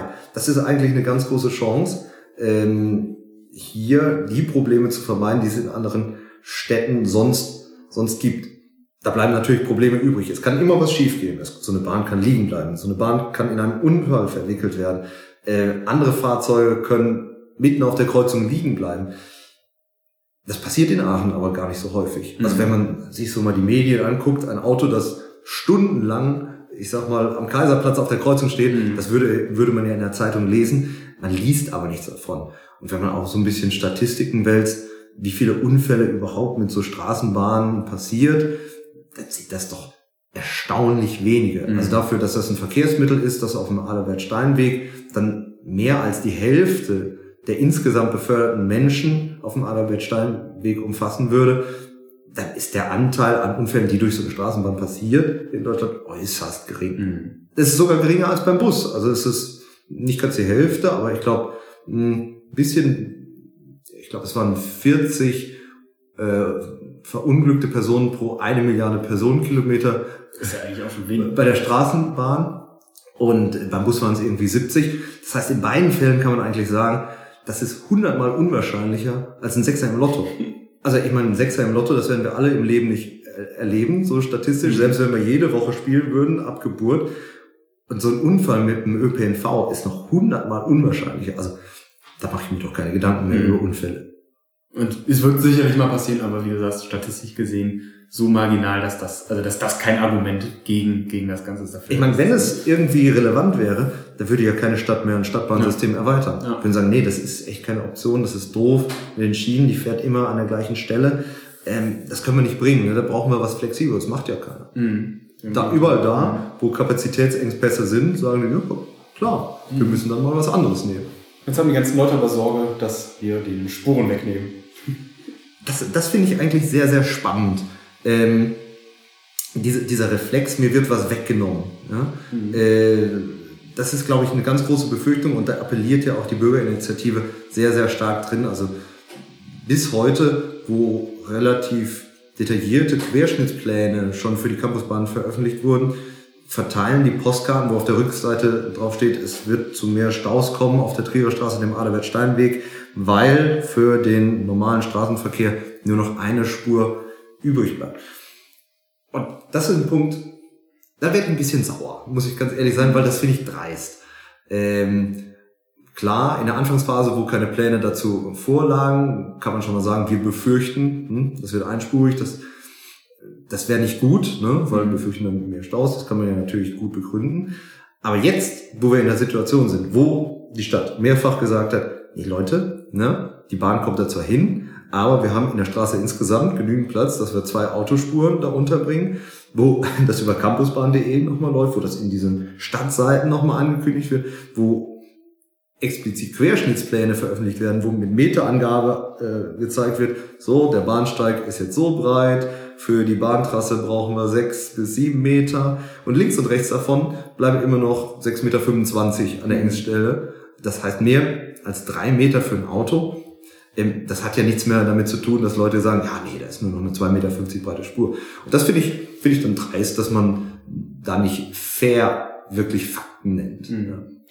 Da hatte ich irgendwie beim äh, wie die Frage genau, wie, wie es halt gemacht wird an den Stellen, wo dann die, ähm, die äh, Bahn steigen. Also das habe ich mir dann irgendwie auch aufgrund dessen nochmal angeschaut. Also wenn ihr in der Mittellage fährt und klar, dann irgendwie zwei Bahnsteige nebeneinander, dann wird es nicht mehr passen, aber die Bahnsteige sind eigentlich immer so versetzt. Also das heißt, die Bahn behalten nicht parallel nebeneinander und die Bahnsteige sind gegenüber, sondern die Bahnsteige sind eigentlich immer so Anfang und Ende sozusagen im, im Gleiskörper so versetzt, dass das dann halt eigentlich auch noch immer genau rein, reinpasst. Also das wird jetzt auch nicht irgendwie auf eine ja. Schiene zusammengelegt und irgendwie voll mit Weichen oder sonst was, sondern halt sozusagen irgendwie immer, immer dann knapp dran, dran vorangeführt. Also da halt auch eigentlich genau die Sorge oder die Frage, dann immer das irgendwie zu beantworten, das passiert da eigentlich auch an keiner Stelle. Also es, Nein, es wird in jede Richtung zweispurig bleiben. Mhm. Vor allen Dingen finde ich toll, dass ähm, auch der Radverkehr weiter ausgebaut wird. Mhm. Das ist ja in Aachen ein großes Thema.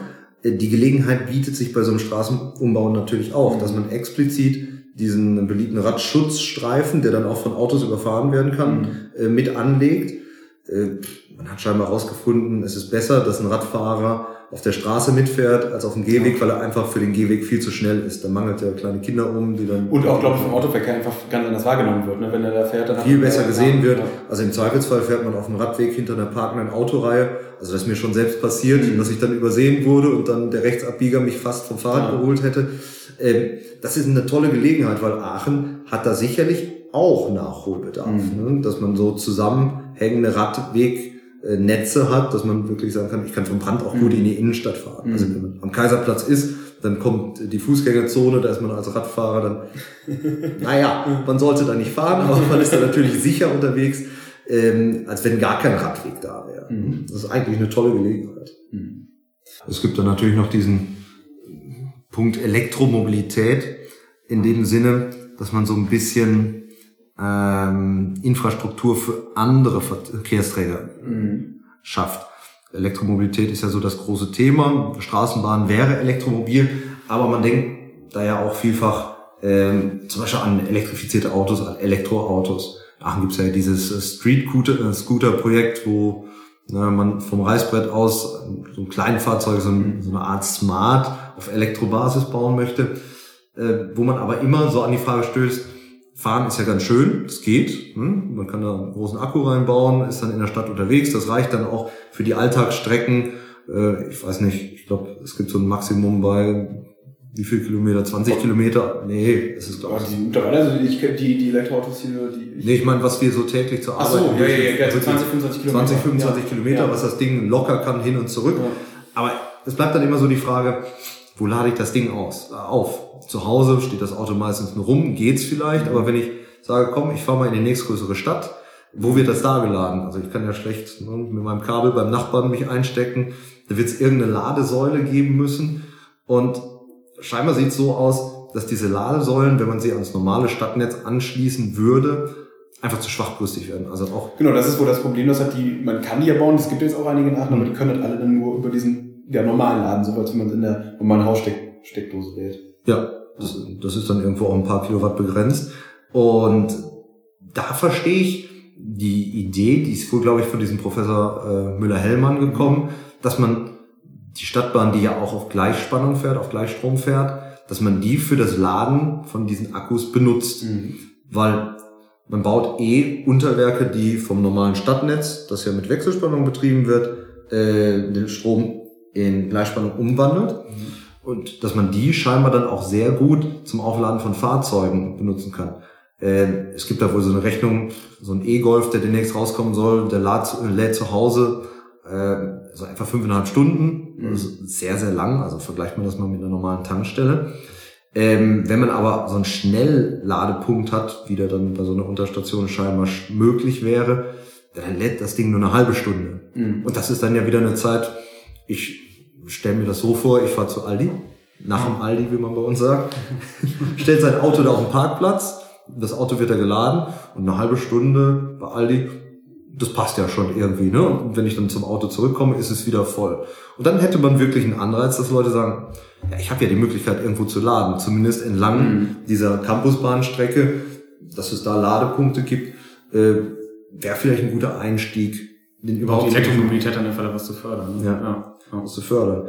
Das kann man natürlich weiterdenken, ne? wenn man solche Ladepunkte hat, da kann man auch einen Bus aufladen. Also wenn man sagt, wir haben diese Campusbahn als Rückgrat in der Stadt und verteilen dann von da aus äh, in die Wohngebiete. Da kann man so einen kleinen Bus mhm. ne, in solche Wohngebiete reinfahren lassen.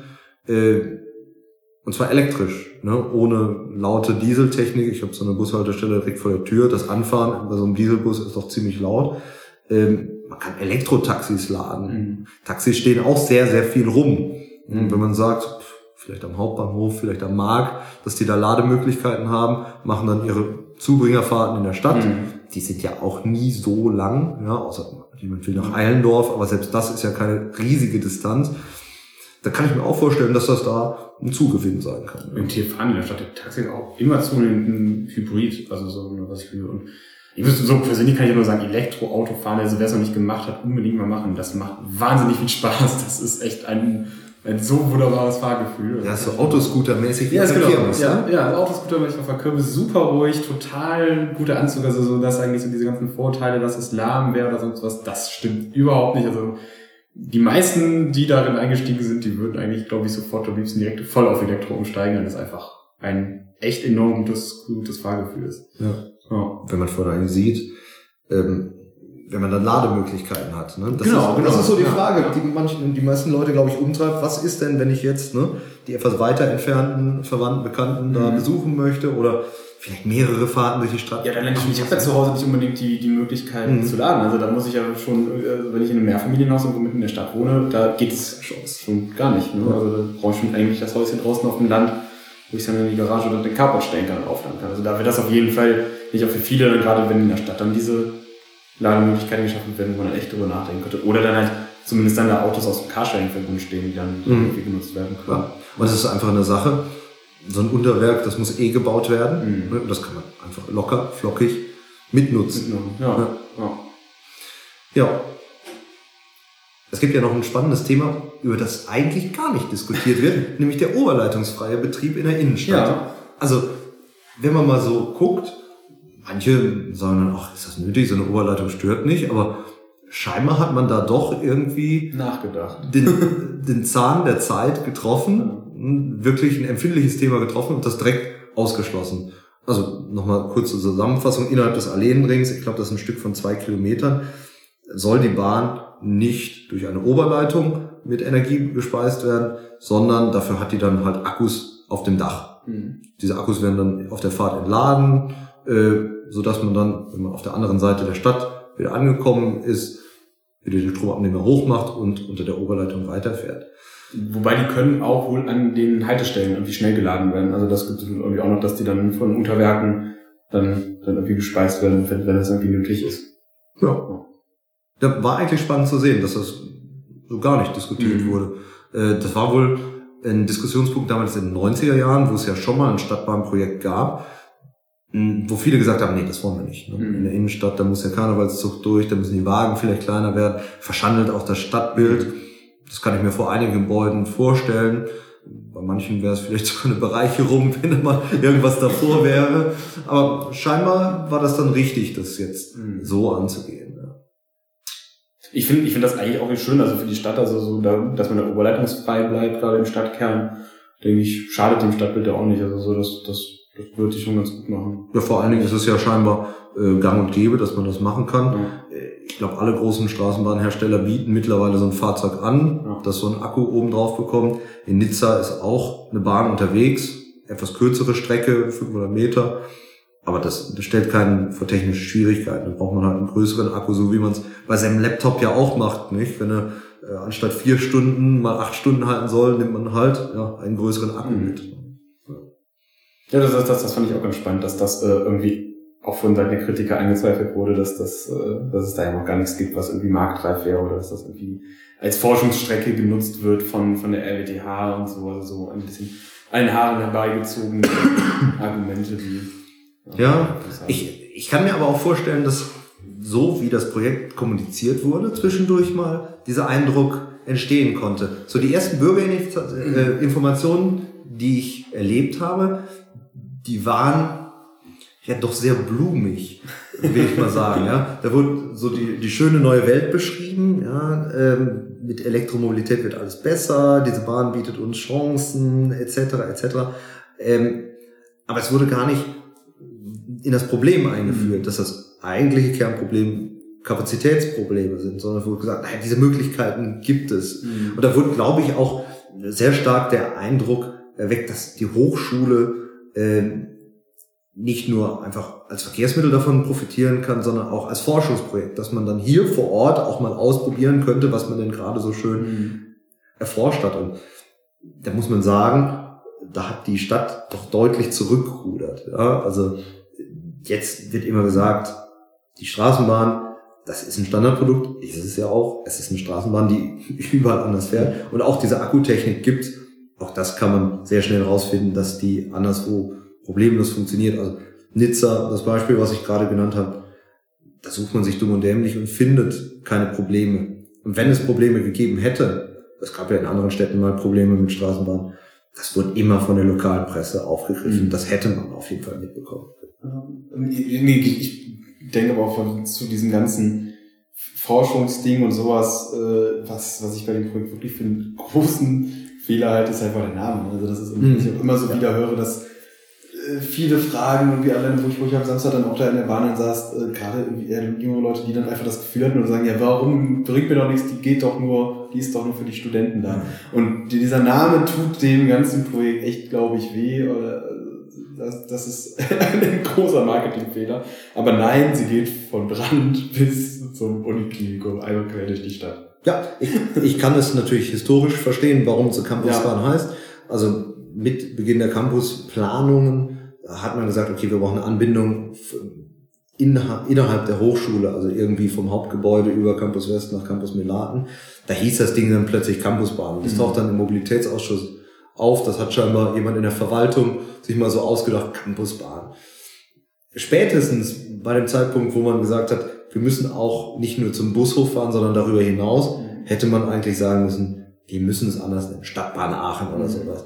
Weil, wenn man sich so die Verkehrsströme anguckt, oben für den Campus Milan, Campus West, rechnen wir, glaube ich, irgendwie mit 10.000 Fahrgästen pro Tag mhm. im Schnitt.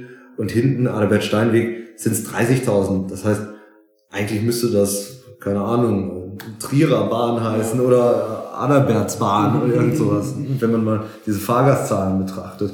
Also da muss man der Stadt wirklich vorwerfen, dass sie da zu optimistisch war, dass sie diesen Begriff gut genug erklären können. Mhm.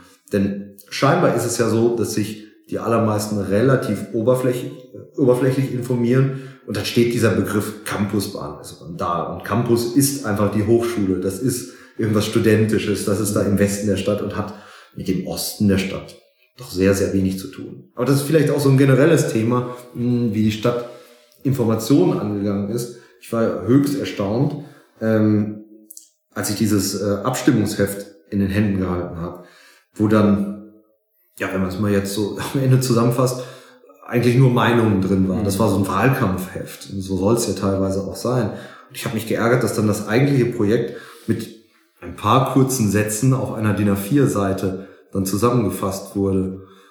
Wenn man sich ein bisschen mehr mit Bürgerentscheiden dann beschäftigt, es gibt leider, leider muss man, muss ich aus meiner Sicht sagen, eine Verordnung, die genau diesen Aufbau festlegt. Eine DIN A4-Seite für das Projekt und dann jeweils eine DIN A4-Seite für jede Meinung, die so in der Stadt aufkommt. Und wenn man mal guckt, 240 Millionen soll man auf einer DIN A4-Seite erklären und allein der ausgedruckte Papierstapel äh, mit den ganzen Informationen, die man im Ratsinformationssystem findet, bei campusbahn.de etc., ja, das ist ja schon ein Zentimeter fast dick. Ne? Also da erhoffe ich mir eigentlich, dass so in der Erfahrung von diesem Bürgerentscheid vielleicht so ein bisschen Diskussion entsteht, was man so bei der Informationsverteilung noch verbessern kann. Mhm. Ob man vielleicht in diesem Abstimmungsheft mehr Informationen unterbringen kann, indem man die passende Verordnung ändert, ob man dann Beiheft macht. Mhm. Äh, das ist alles ein bisschen kompliziert, nicht? weil manche Leute dann sagen, okay, da ist dann auch wieder Beeinflussung vielleicht eigentlich, aber das ist eigentlich die zentrale Broschüre, über die sich viele informiert haben. Ja haben vielleicht noch ein bisschen Zeitung gelesen, aber das Ding kam ins Haus, da stand drauf, das ist die Abstimmung zur Campusbahn. Guck doch mal hier rein und bild dir deine Meinung. Ich, ich muss ich auch sagen, also ich bin auch ja bei den ganzen angebotenen Podiumsdiskussionen oder sowas bin ich auch echt spät eingestiegen. Ich, meine erste war da auch in, ich war auch explizit in Studierenden dann gerichtet, irgendwie hinten im, im, im alten Heizkraftwerk. Da habe ich auch zum ersten Mal wirklich die richtigen Pläne gesehen und sowas. Also so auch da erstmal den, den, den, ersten einen da tiefer reingekommen. Obwohl das ja natürlich vorher auch schon diese Diskussion war. Aber ähm, ja, finde ich auch, ich finde es da auch echt schwierig, wie, wie man damit umgeht, da genauso dieses richtige Maß zu finden zwischen Information und Informationsüberflutung und was äh, man, man soll schon für alle irgendwie die Möglichkeit geben, für Interessierte das irgendwie komplett zu erfassen und möglichst ja, transparent und irgendwie gut strukturiert irgendwie aufzuarbeiten. Aber für die anderen, finde ich, muss halt einfach genauso ein Kern irgendwie rausgearbeitet werden, auch in so einem Informationsblatt dann irgendwie drinstehen. Weil wenn ich jetzt, glaube ich, da so nachgehen würde, sind 92% Ratsentscheid, ja, dann kann ich vielleicht noch sagen, auch 240 Millionen wird zu viel oder zu wenig, aber an sich kann ich mir da keine, keine Meinung draus bilden. Ja. Ich habe manchmal auch drüber nachgedacht, war jetzt dieser Ratsbürgerentscheid eigentlich eine Überforderung. Mhm. Ähm, weil selbst ich als studierter Mensch, der sich dann relativ lange damit beschäftigt hat, für, selbst für mich war das komplex, mhm. weil es ist gar nicht mein Fachgebiet. Also ich habe mit Verkehrsplanung nichts am Hut. Äh, ich habe mit städtischer Finanzplanung eigentlich auch nichts am Hut.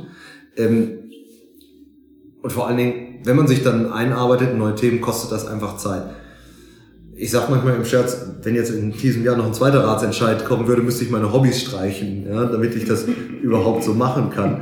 Ähm, und wie soll einer, der, ich nehme mal wirklich ein plakatives Beispiel, eine Familie zu Hause hat, zwei Kinder an der Backe, vielleicht ab und zu mal noch zum Fußballspielen gehen will, sich allumfassend, also dass er wirklich auf Fakten basierend eine Entscheidung treffen mhm. kann.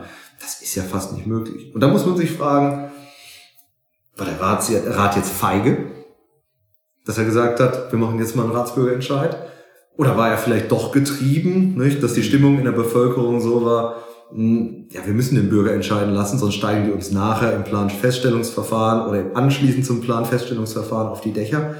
Äh, da bin ich mir noch unschlüssig, hm, was da wirklich der beste Weg ist. Aber ich muss sagen, allerhöchsten Respekt vor der Arbeit äh, von den Leuten, die sich da, naja, allwöchentlich in irgendwelchen Ausschüssen bei der Stadt mit beschäftigen. Denn die machen das ja auch ehrenamtlich in der Freizeit, tagsüber den normalen Job, nachmittags setzen sie sich dahin und, und hacken da wirklich grobes Holz. Was man, glaube ich, auch viel vergisst. Ich glaube, viele denken einfach, das sind Vollzeitberufspolitiker, die ein Jahresgehalt von x tausend Euro bekommen und äh, dem ist einfach nicht so. Also Michael Servos, mit dem ich sehr lange der mhm. stellvertretende Vorsitzende Ehrenamt kriegt eine Entschädigung, was dann, glaube ich, auf, im Monat dann auf unter 400 Euro oder sonst was raus, aber halt mit unzähligen Stunden. Also ich glaube, die Zeit, äh, die da äh, die engagierten Leute wirklich irgendwie rein investieren, da vertut man sich ganz, ganz schnell. Also ich kann es jetzt auch hier selbst bei dem laienhaften Interesse irgendwie gar nicht mehr beziffern. Also neben den ganzen Podcasts, also sind da gefühlt in den, in den, in den letzten zwei Monaten etliche Arbeitsstunden oder etliche Stunden einfach reingeflossen. Ähm, also da auch höchsten Respekt vor, vor, den, vor, vor denjenigen, die sich da, die sich da irgendwie intensiv mit auseinandersetzen. Aber ich sehe es auch so wie du, dass vielleicht ein bisschen feige Sache, auch so diese Sache so jetzt, ja, schiebt man jetzt die Entscheidung entweder den Bürger ab und wenn es dann irgendwie dann doch irgendwie teurer wird oder irgendwie in die Hose geht, dann kann man immer noch sagen, ja, wir haben euch ja gefragt, jetzt, ne, jetzt pikiert euch nicht. Also, weiß ich nicht, sehe ich da halt irgendwie auch, finde ich schwierig. Also so, so sehe ich da auch nicht so richtig. Also klar, ne, man, man, man gibt das Ganze so ein bisschen ab, aber halt auch mit dieser 92-prozentigen Mehrheit. Ich finde, der Rat steht da irgendwie hinter, steht da irgendwie, finde ich auch da eigentlich recht beeindruckend, dass man da über die über die Parteien hinweg so eine so eine so eine einstimmige Meinung hat, auch wenn es intern immer ein bisschen da so auch Gegenstimmen immer irgendwie da gibt, aber insgesamt scheint man sich da ja schon sehr sehr sicher in der ganzen Sache zu sein und äh, dass dann gerade irgendwie die FDP dann da so so rausschlägt, aber sämtliche, ne, Greenpeace dahinter steht, die Grüne, also Umweltorganisationen, sowohl als SPD, FDP, selbst die Linken und wirklich Vertreter von denen ich das bei so einem Projekt niemals erwartet hätte und man sich an sich auch so einhellig einig ist, dass das Aachen irgendwie, ja, so auf die nächste Stufe heben könnte. Also das ist, äh, ich finde, das wird halt irgendwie bei der ganzen Thematik einfach unterscheiden. Das ist so, wenn ich jetzt so mal das Fazit unterziehe, einfach für mich auch genau das, was ich so, was ich da einfach so als Chance sehe. Das ist einfach so, die Bahn ist halt echt mit ja, das einzige Großprojekt oder die einzige Sache in den nächsten 10, 20 Jahren, neben vielleicht der Campuserweiterung äh, als solches, die aber Aachen irgendwie einfach da ja, mit auf die nächste Stufe heben kann und einfach irgendwie Innovation Charakter hat und irgendwie so ein bisschen auch einfach so eine Signalwirkung hat. Und ich finde, das ist äh, eine Chance, die darf man sich nicht, nicht entgehen lassen. Ja, wo wir wieder so äh, bei der Konkurrenz der Städte werden. Ja. Wenn man irgendwo hinziehen will, neu, dann vergleicht man halt schon, was es da gibt. Und da macht eine Straßenbahn mehr Wirkung. Das ist nicht der einzige mhm. Grund für so eine Straßenbahn, Stadtbahn, aber sicherlich auch ein Grund, den man mit bedenken soll. Vielleicht noch kurz zurück äh, zu dem Bürgerentscheid. Vielleicht ist es auch einfach ein gutes Lernprojekt für alle. man, man liest viel über Politikverdrossenheit, man ist unzufrieden. Ähm, jetzt hat man mal die Chance mitzuentscheiden und sieht, was das für ein Aufwand ist, was das was das für eine Entscheidung ist, dass man, obwohl man noch Zweifel hat, obwohl mhm. man nicht alles ins allerletzte Detail klären kann, trotzdem eine Entscheidung treffen mhm. muss. Ne? Und dass es in jedem Fall eine Entscheidung mit Konsequenzen ist. Ne? Wenn ich mit Ja stimme, kostet das Ding Geld. Wenn ich mit Nein stimme, dann müssen wir irgendwas anderes machen, ne? was vielleicht auch Geld kostet, was vielleicht die schlechtere Alternative ist. Es ist ja nicht so, dass wir uns hier in der Stadt dann entscheiden, äh, gegen die Campusbahn zum Beispiel, ja, und dann ist einfach, naja, dann, bleibt dann geht die Sonne auf und unter, ne? Und das ist alles so wie immer. Das ist ja. ja nicht die Realität.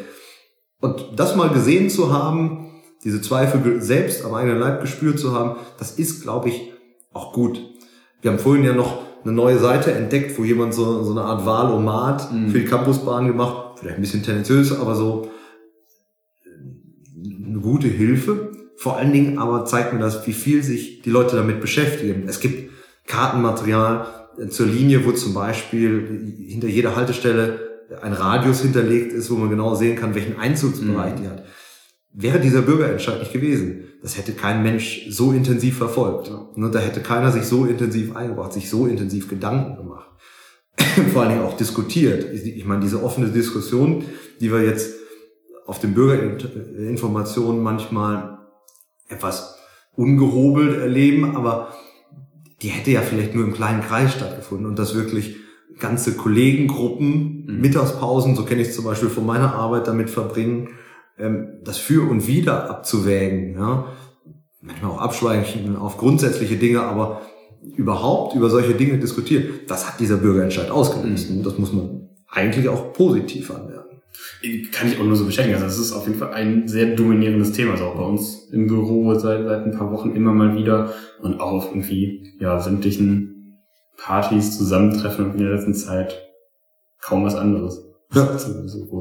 Auf jeden Fall vielleicht auch ein bisschen der Thematik geschuldet, dass wir uns jetzt da sehr intensiv dann noch beschäftigt ja. haben und dann da irgendwie dann das explizit dazu gefragt werden. Aber gut, aber ich finde, das, ne, das, das, ist, das ist ja bei anderen Projekten genauso. Da frage ich dann halt andere Leute, die sich dann da mhm. intensiv mit auseinandergesetzt haben mit einer Meinung, um dann nachher vielleicht meine irgendwie zu bilden. Und äh, ja, nee, aber ich, ich äh, sehe das auch so ein gutes, gutes Lernprojekt zum Schauen, wie man vielleicht mit zukünftigen Bürgerentscheidungen irgendwie umgeht. Ich hätte mir auch an sich bei dem, bei dem, bei der ganzen Sache gewünscht, dass man schon weiter wäre, wenn man diese Frage gestellt hätte. Also dass halt vielleicht halt wirklich man halt so auf diese, diese Fragen wie, äh, da sind wir gar nicht auf eingegangen, nur so kurz so, welcher Baum fällt weg, wo geht die Strecke genau lang, wo sind die mhm. Haltestellen, wie, welche Kreuzungen, äh, wo kann ich vielleicht nicht mehr links abbiegen, dass das halt nochmal, äh, dass das halt schon feststehen würde, dass man da einfach konkret darauf antworten kann, als zu sagen, ja, das wissen wir noch nicht ähm, genau. Ähm, was aber ja einfach nicht möglich ist. Also da ist halt einfach ja diese Ratsbürger, diese Bürgerinitiative in der Ratsbürgerentscheid einfach dazwischen gekommen. Ansonsten wäre man jetzt mit dem Ratsentscheid wäre man vielleicht schon so weit und hätte das Planfeststellungsverfahren jetzt schon. Ja, es gab da ja scheinbar so ein paar Zeitbegrenzungen nach dem Ratsentscheid. Mhm. Wenn man auch einen Ratsbürgerentscheid dann beschließt, muss der innerhalb von drei Monaten stattfinden. Mhm. Die nächste Stufe wäre das Planfeststellungsverfahren gewesen, was so in der Zeitplanung mit zwei Jahren angesetzt ist.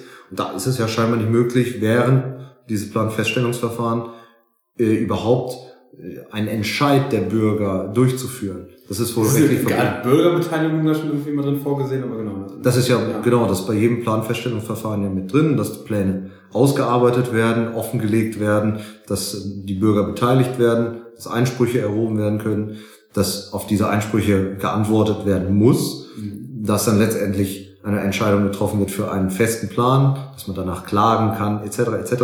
Aber erst nach all diesen langen Schritten, wo auch Bürgerbeteiligung stattfindet, kommt erst wieder die Möglichkeit, einen offiziellen Entscheid der Bürger mhm. durchzuführen. Und da verstehe ich schon, dass der Rat gesagt hat, ja dann lieber jetzt. Was uns dann, bevor wir das Geld dann nochmal dann reinschmeißen oder so. Das Planfeststellungsverfahren ist teuer. Mhm. Da hätte man nämlich mal plötzlich so sechs Millionen ausgegeben. Mhm. Ähm, das wäre verbranntes Geld gewesen, wenn die Bürger es dann nachher abgelehnt hätten. Man hätte zwar alle Details auf dem Tisch gehabt, aber ich bin mir auch ziemlich sicher, das hätte gar keine Rolle gespielt. Weil Bürger A sagt, ja. nee, also lieber fünf Meter links, ja. Bürger B sagt, nee, lieber fünf Meter rechts. Also da wäre man zwar gefühlt in einer informierteren Situation gewesen. Aber für die eigentliche Entscheidung hätte man nicht mehr Fakten gehabt, als man eigentlich ja. Das sehe ich auch so. Oh, das, da immer die Faktenlage passt eigentlich so weit. Ne? Das ist irgendwie, die Strecke ist so weit ganz klar, ob das mal links, rechts oder unten oben umgeht. Das ist vielleicht noch ein bisschen offen, aber äh, es wird die Trierer Straße runtergehen und jetzt nicht die Jülicher zuerst. So nur die Sachen, die sind fest. Ich denke, da kann man sich jetzt auf der Grundlage auch genau jetzt davor schon schon eine gute Meinung machen oder eine Entscheidung treffen. Ja. Ja, ja Entscheidung. Am Sonntag ist es soweit. Was ist dein Gefühl? Ich glaube, also ich habe das Gefühl momentan, dass es ein ziemlicher Putt ist. Also ich glaube, es ist wirklich, wirklich ziemlich, ziemlich exakt gespalten. Ähm ich kann es ganz schwierig sagen. Also ich glaube, dass es leicht zum Ja geht, aber ich glaube, dass es, dass es sehr, sehr, sehr knapp wird. Mhm ich, ich kann es, also wenn man mal so überlegt, ob man da überhaupt eine Einschätzung machen kann, dann ist das sehr, sehr schwierig, weil man begibt sich da in Diskussionen, da sind alle möglichen äh, Menschen vertreten. Bei den Bürgerinformationen sind sehr viele Gegner da, die auch, so muss man das mal plakativ sagen, am lautesten schreien. Ein Befürworter, der sagt einfach nichts, der fällt mir dann auch nicht auf. Mhm. Aber grundsätzlich denke ich auch, dass es äh, sehr knappes Rennen werden wird. Ähm, ich sehe da auch nicht wirklich eine Tendenz. Ich hoffe natürlich, dass da irgendwie ein Jahr rauskommt, insbesondere wenn die Leute sich bewusst machen, wir machen da eine Alternativentscheidung. Ne? Wir sagen nicht einfach ja oder nein, ob wir einen goldenen Wasserhahn äh, kaufen, bauen wollen, sondern wir sagen ja, entweder für das eine Verkehrsmittel, was Geld kostet, oder nein. Das bedeutet dann, da kommt ein anderes Verkehrsmittel, äh, was auch wieder Geld kostet. Ähm, ich, ich bin so ein bisschen hin und her gerissen, weil ich habe Aachen so in den letzten Jahren auch bei der Campusplanung aber auch bei anderen größeren Projekten so ein bisschen, ja, wie soll ich sagen, so zurückhaltend erlebt, wenn man es mal ganz vornehm sagt. Äh, aus anderen Städten habe ich da schon anderes erlebt, die dann mit mehr Begeisterung an größere Projekte rangegangen ist. Und hier habe ich so ein bisschen das Gefühl, dass die Leute sagen, ja, wir trauen dem Braten nicht, wir sind da eher vorsichtig, wir sind da eher ja schon ängstlich. Ähm, Dennoch hoffe ich, dass es positiv ausgeht. Ich denke, es ist eine großartige Chance für Aachen, die Stadt attraktiv zu halten. Ähm, und zwar für alle Bevölkerungsschichten, also für die Leute, die wirklich rein finanziell gesehen äh, auf so eine Bahn angewiesen sind, aber auch für die, die sich durchaus ein anderes Verkehrsmittel leisten könnten, aber mit der Bahn einfach ein komfortables Verkehrsmittel zum Beispiel bekommen. Deshalb am 10. März werden wir sehen und wir drücken die Daumen. Ja, wie es auch immer ausgeht, auf jeden Fall Sonntag wählen gehen. Ja, das ist ganz wichtig. Also nichts ist schlimmer, als wenn man so einen riesen Aufwand betreibt, mit so viel Information, so viel äh, Material, was man fast schon hinterhergeworfen bekommt, wenn dann keiner diese, diese Chance Wahlen nutzt. Denn man sollte sich dann auch nochmal äh, vor Augen halten, wenn nicht wählen geht, der darf nachher nicht meckern. Ja. das sowieso. So, ja, dann vielleicht sprechen wir uns ja nach dem 10. nochmal, gucken nochmal, prosten an oder weinen. Ja, weinen zusammen, genau. ansonsten, äh, ja, knappe, oh, fast zwei Stunden rum. Ja, Jan, ich danke dir. Vielen Dank auch. Vielen Dank für die Einladung. Toll, dass du sowas auch machst. Danke, danke. Dann bis demnächst. Bis demnächst. Ciao.